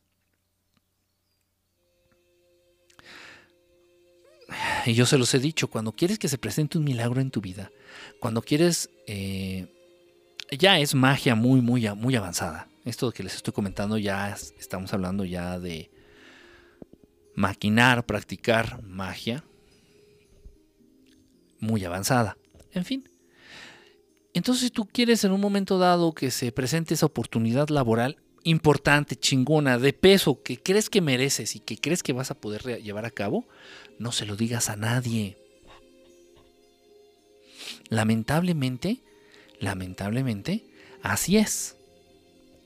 Si de pronto tú un día en una comida familiar, pon atención, pon atención, esto es muy importante y, lo voy a aterrizar en algo que te va a doler el, que te va a doler el corazón. El maestro Jesús, por llamar, por ponerle, mi querida Patiel, por ponerle, por, por encasillarlo en una dimensión, Patiel, yo a este maestro lo encasillaría, no sé, en la octava dimensión, al maestro Jesús un gran maestro, un gran iniciado de octava dimensión.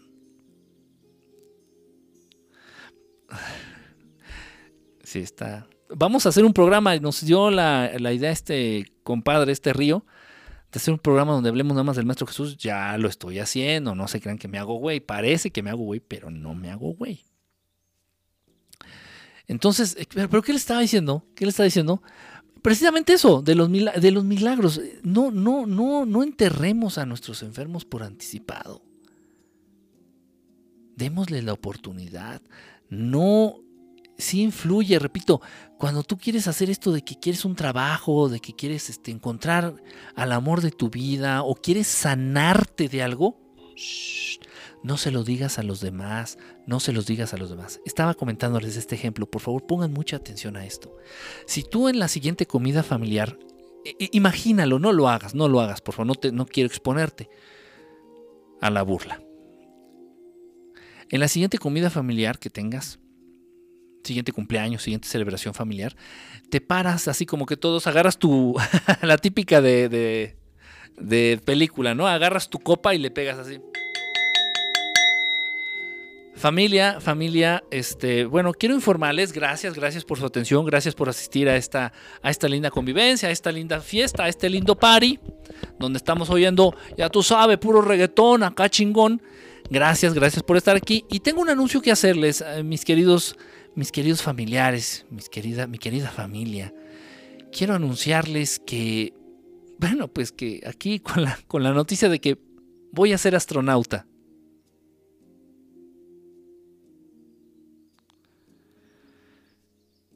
Y todos pensando, ¿no? Para sus insights, para sus adentros. Pinche loco. Y ya por ahí brinca el primo. Ya, güey, no mames, ¿qué ibas a decir? Eso, en serio, es en serio. Que voy a ser astronauta. No mames, ya, ¿qué, güey? ¿Qué ibas a decir? Eso, que quiero ser astronauta. Voy a ser astronauta.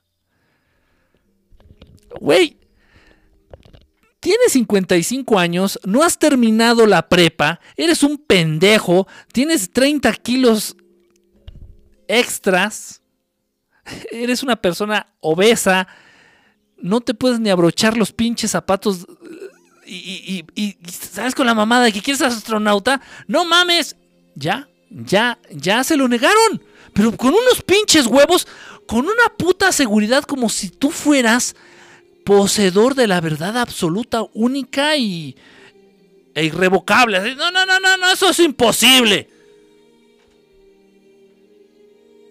Entonces, cuidado, si tienes un plan, si tienes una enfermedad que quieres que sane,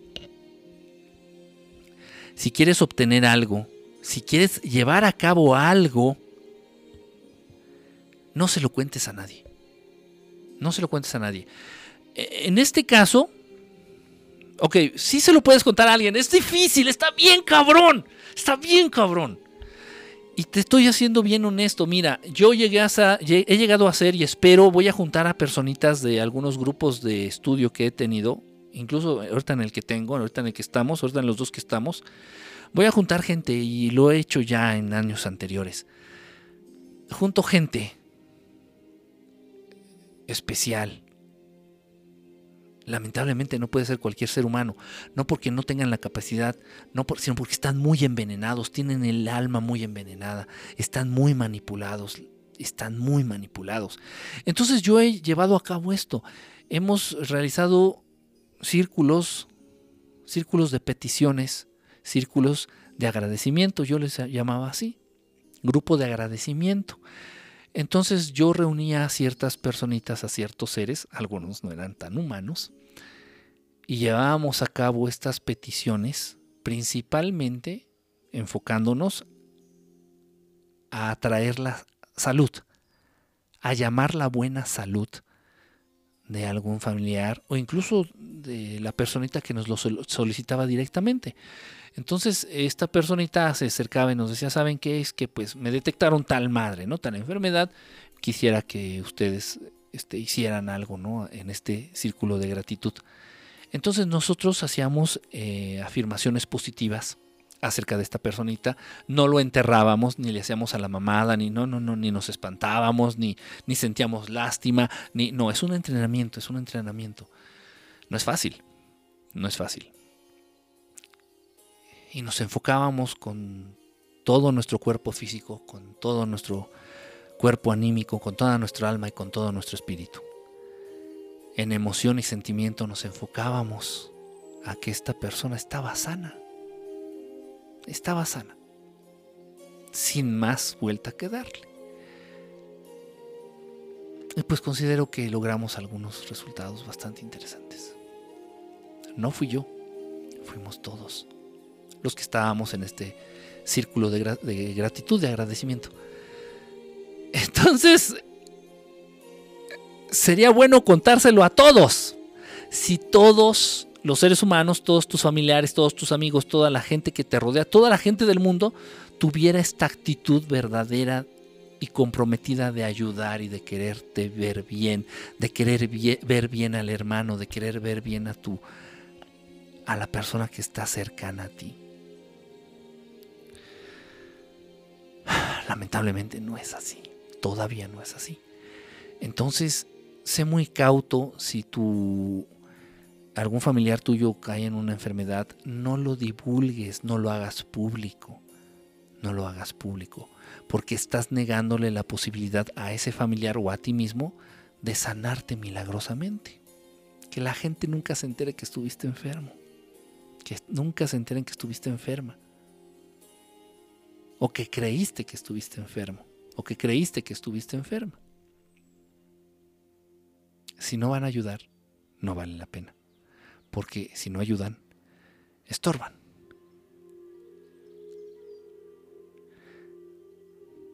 Los principales asesinos de los milagros en este mundo son todos ustedes. Son tus familiares, son tus amigos, son nuestros conocidos. Qué triste porque esa magia, esa posibilidad existe. Hacer esta magia, llevarla a cabo un solo, uno solo, es complicadito, es difícil, es difícil. Sí se requiere de la asistencia de estos hermanos, se requiere la asistencia de algunos maestros, ya sea el maestro Jesús, ya sea el maestro Yogananda, algún maestro con el cual tú te identifiques y tengas algún tipo de cercanía o hayas tenido ya algún tipo de manifestación por parte de esos maestros. Uno solo está de la chingada, es bien difícil, no imposible. Si cuentas con la asistencia de uno de sus maestros, adelante. Y si son seres que habitan en este planeta, seres humanos o no humanos, no importa, seres inteligentes que habitan este planeta, se puede hacer si unen voluntades, si unen emociones, si unen fuerzas. Se puede hacer. Pero no se puede. Lamentablemente no tenemos esa cultura. Y nos han enseñado, nos han adiestrado y nos han programado para frenar, para evitar, para, para encargarnos de que este tipo de acontecimientos llamados milagros no se susciten, no se presenten. Así de esos huevos. Y tan es así, es, es, parte de, es parte, se los voy a comentar, ya se los he dicho y a mí me da mucha risa, me da risa y me da así como que, qué raro. ¿Por qué piensan así? ¿Por qué pensamos de pronto así? Se los he comentado. Y me llegan, me llegan, últimamente ya no tanto, pero antes me llegaban muchos, muchos mensajes así. Eh, muchos mensajes en los cuales me reclamaban. Esa, es la palabra, me reclamaban. De manera muy severa, de manera muy fuerte. decir, a ver, a ver, a ver, a ver, espérate, a ver, espérate. Si tú eres bien. Ah, yo, yo, yo, yo, Enrique. Y, esto, y mucha gente, ¿eh? de pronto me llegaron estos mensajes. Y me decían, reclamando. O sea, a ver, a ver, a ver, espérate. Si tú eres bien pinche grosero, bien pinche grosero, a veces llegas a ser bien ojete con la gente, con las personas, criticas a los gordos, criticas a las gordas, bien culero, comes carne. ¿Por qué? ¿Por qué se presentan estos seres contigo? ¿Por qué? Limitando mi capacidad de, crear milagros. Eso es una muestra. Como eso, como eso, en este caso conmigo, toda la gente está en todos los aspectos de tu vida, menos en los suyos, ¿no? En los suyos no, pero en los tuyos sí. Eh, tal vez en algo que para ti resulta insignificante, que es esto que. No, hay más de 20 que están al pendiente de eso en ti. Entonces, si no tienes aún la capacidad para romper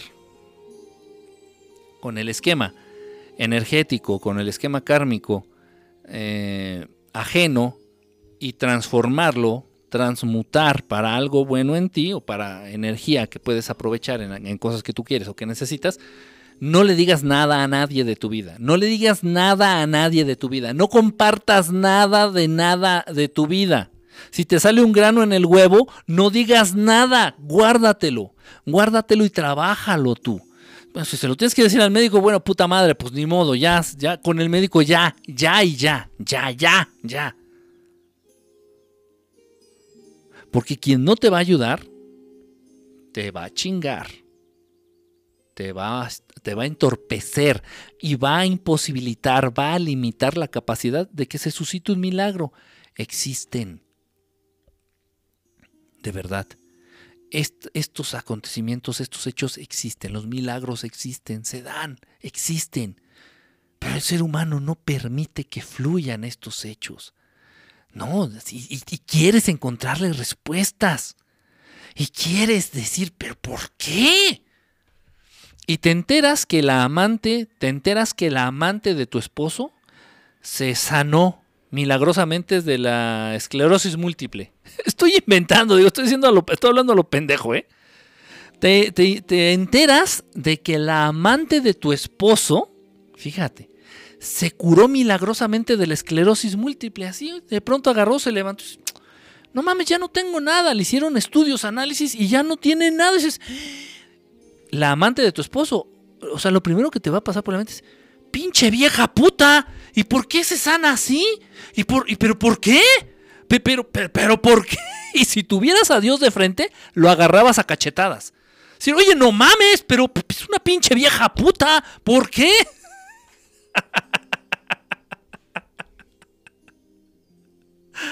No importa a quién, no importa las condiciones, no importa que te caiga mal, no importa que te haya bajado al viejo, no importa que te deba dinero, no importa. Un milagro es un milagro y se tiene que agradecer. Se tiene uno que quitar el sombrero ante la presencia de estos acontecimientos, se tienen que agradecer y se tienen que dejar fluir. ¿Y por qué esta pinche, y por qué esa pinche vieja puta se sana y, y, y, mi prima, que tiene lo mismo, la pobrecita sigue sufriendo? Humanos al fin y al cabo. Humanos. Y sí, esa maldita tendencia de frenar, de evitar, de, de conspirar en contra. O sea, ustedes son los malditos perros vigilantes. Ustedes son los malditos policías de estos hijos de puta llamados dueños del mundo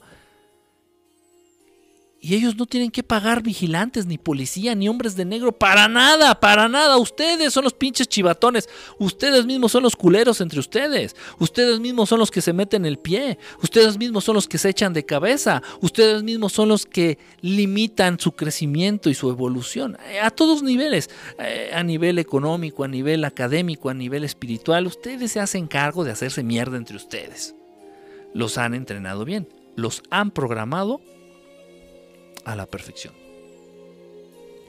En gran parte de lo que logramos cuando, y lo digo, hablo por mi parte, cuando un ser humano se compromete con su evolución espiritual, cuando un ser humano se compromete con abrir los ojos, cuando un ser humano se compromete con romper las barreras de la tercera dimensión en su mente, eso, por ejemplo, de pronto se llega a hacer en los, en los talleres que llevo a cabo, que, que de pronto yo, yo abro, que de pronto tengo que yo creo que voy a tener ya que retomar esta, este, este hábito.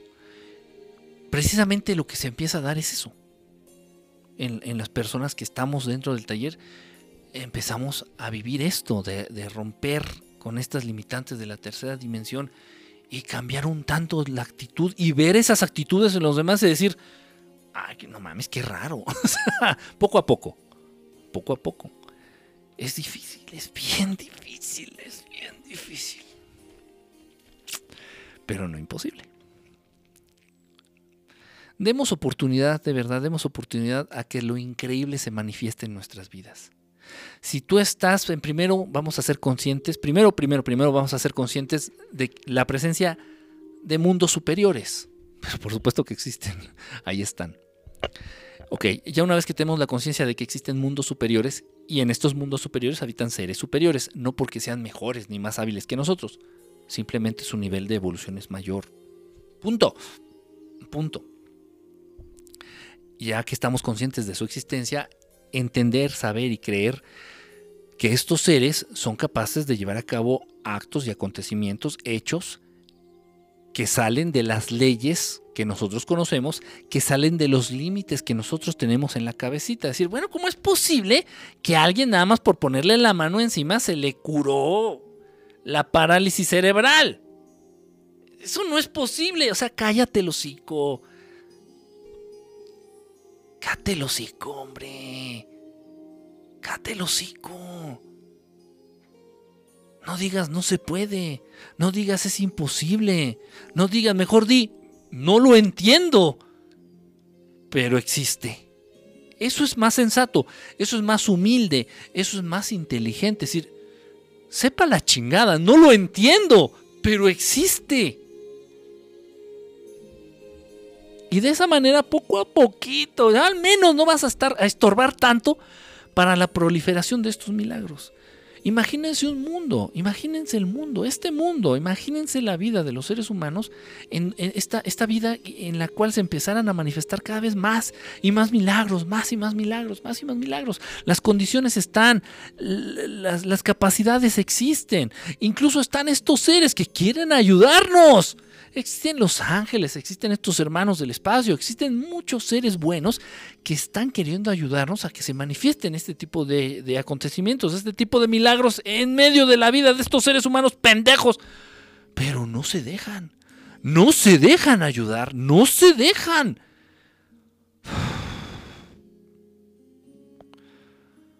Ah,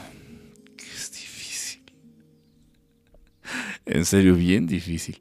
Aprender a estar en la misma mesa con Judas y no perder tu paciencia. Algo así me ha pasado. Yo creo que en algún momento a todos, mi querida Leti, en algún momento.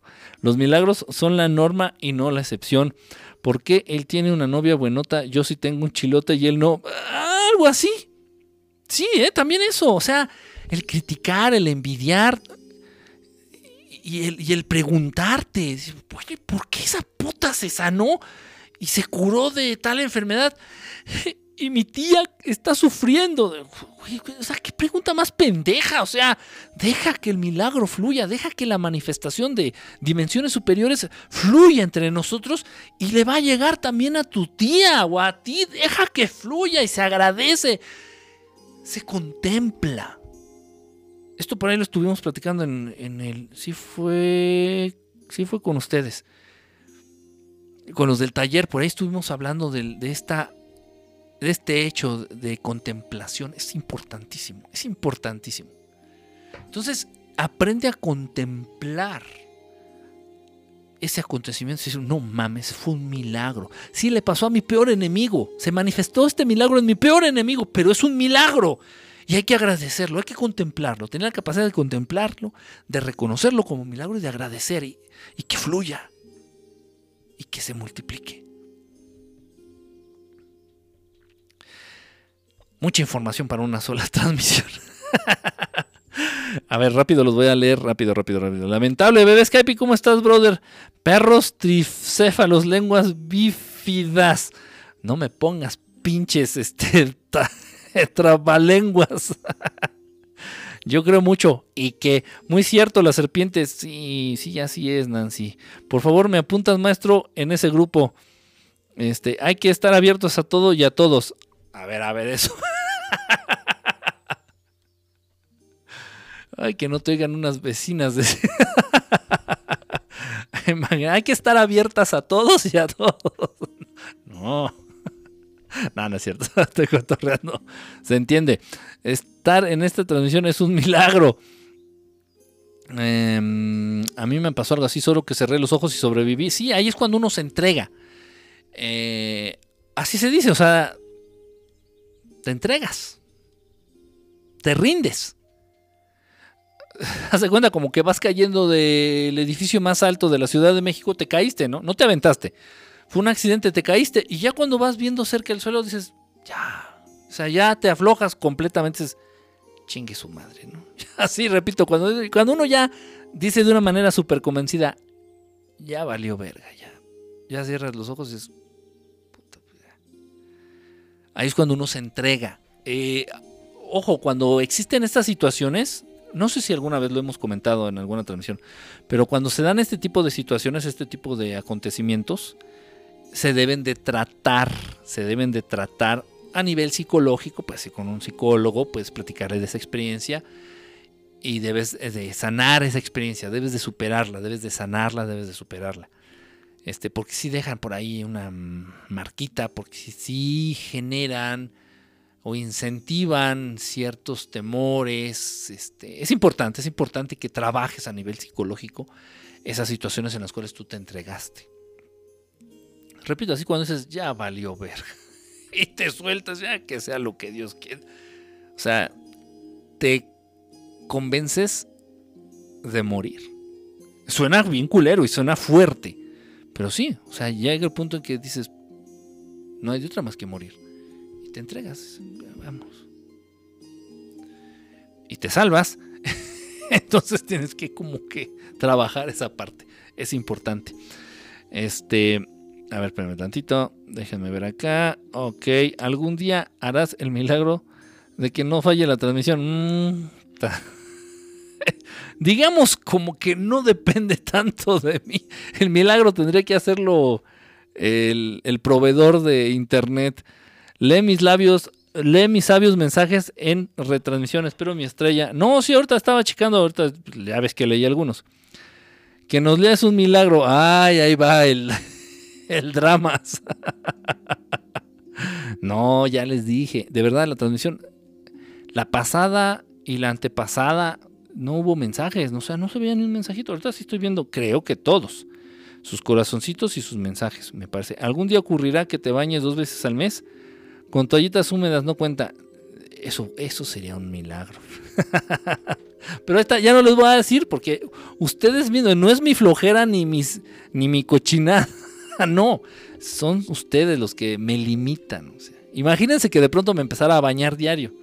Ya no, no, a ver, espérate, no, tú eres bien pinche mugroso. A ver, ¿por qué te estás bañando diario? Entonces, limitarían ajá, la manifestación de ese milagro en mi vida. Entonces, ya no les voy a platicar nada, miren. En trompa cerrada no entran moscas. bueno, pues, pues ya los dejo. No tenías, nos tenías bloqueados. No, que los tenía bloqueados. ¿Te acordás de las toallitas húmedas? Sí, no sé, no, no, no olvidan, ¿eh? No perdonan, no perdonan. bueno, pues, pues hasta aquí. Nos vemos mañanita. Mañanita voy a tratar de hacer una transmisión. Este, mañana voy a tratar de hacer una transmisión. Va a tener que ser temprano, tendrá que ser como a las 8 o 9 de la noche. Voy a tratar de hacer. porque tengo ahí temitas atorados de la semana que me han sugerido ustedes. Entonces voy a tratar de hacer transmisión. Este. Va a ser, eso es lo que tengo yo planeado. Entonces esperemos que sí se pueda. Pues muchísimas gracias. Estén ahí este, al pendiente entonces de, lo, de las transmisiones que hagamos. Igual ya voy a estar subiendo este, otros videos ahí en el canal de YouTube. Pues muchísimas gracias. Ojalá, ojalá y se nos quede algo de lo que platicamos el día de hoy. Es, es importantísimo. Es muy, muy importante de verdad. Es la piedra angular. Es el pilar base para el cambio, para la evolución a nivel, a nivel social, a nivel raza, eh, para los humanos. Ojalá, ojalá, ojalá. Bueno, pues, pues un abrazo, un saludo, espero que estén muy, muy, muy bien. Eh, nos vemos mañanita. Cuídense. Y vamos a tratar ya de dormirnos. Ya está. Yo quería terminar antes de la una. Ya es la una, casi la una y media aquí, tiempo de la Ciudad de México. Un saludo. Eh, y bueno, que descansen. Nos vemos mañanita. Y gracias por su atención. Bye a todos. Bye.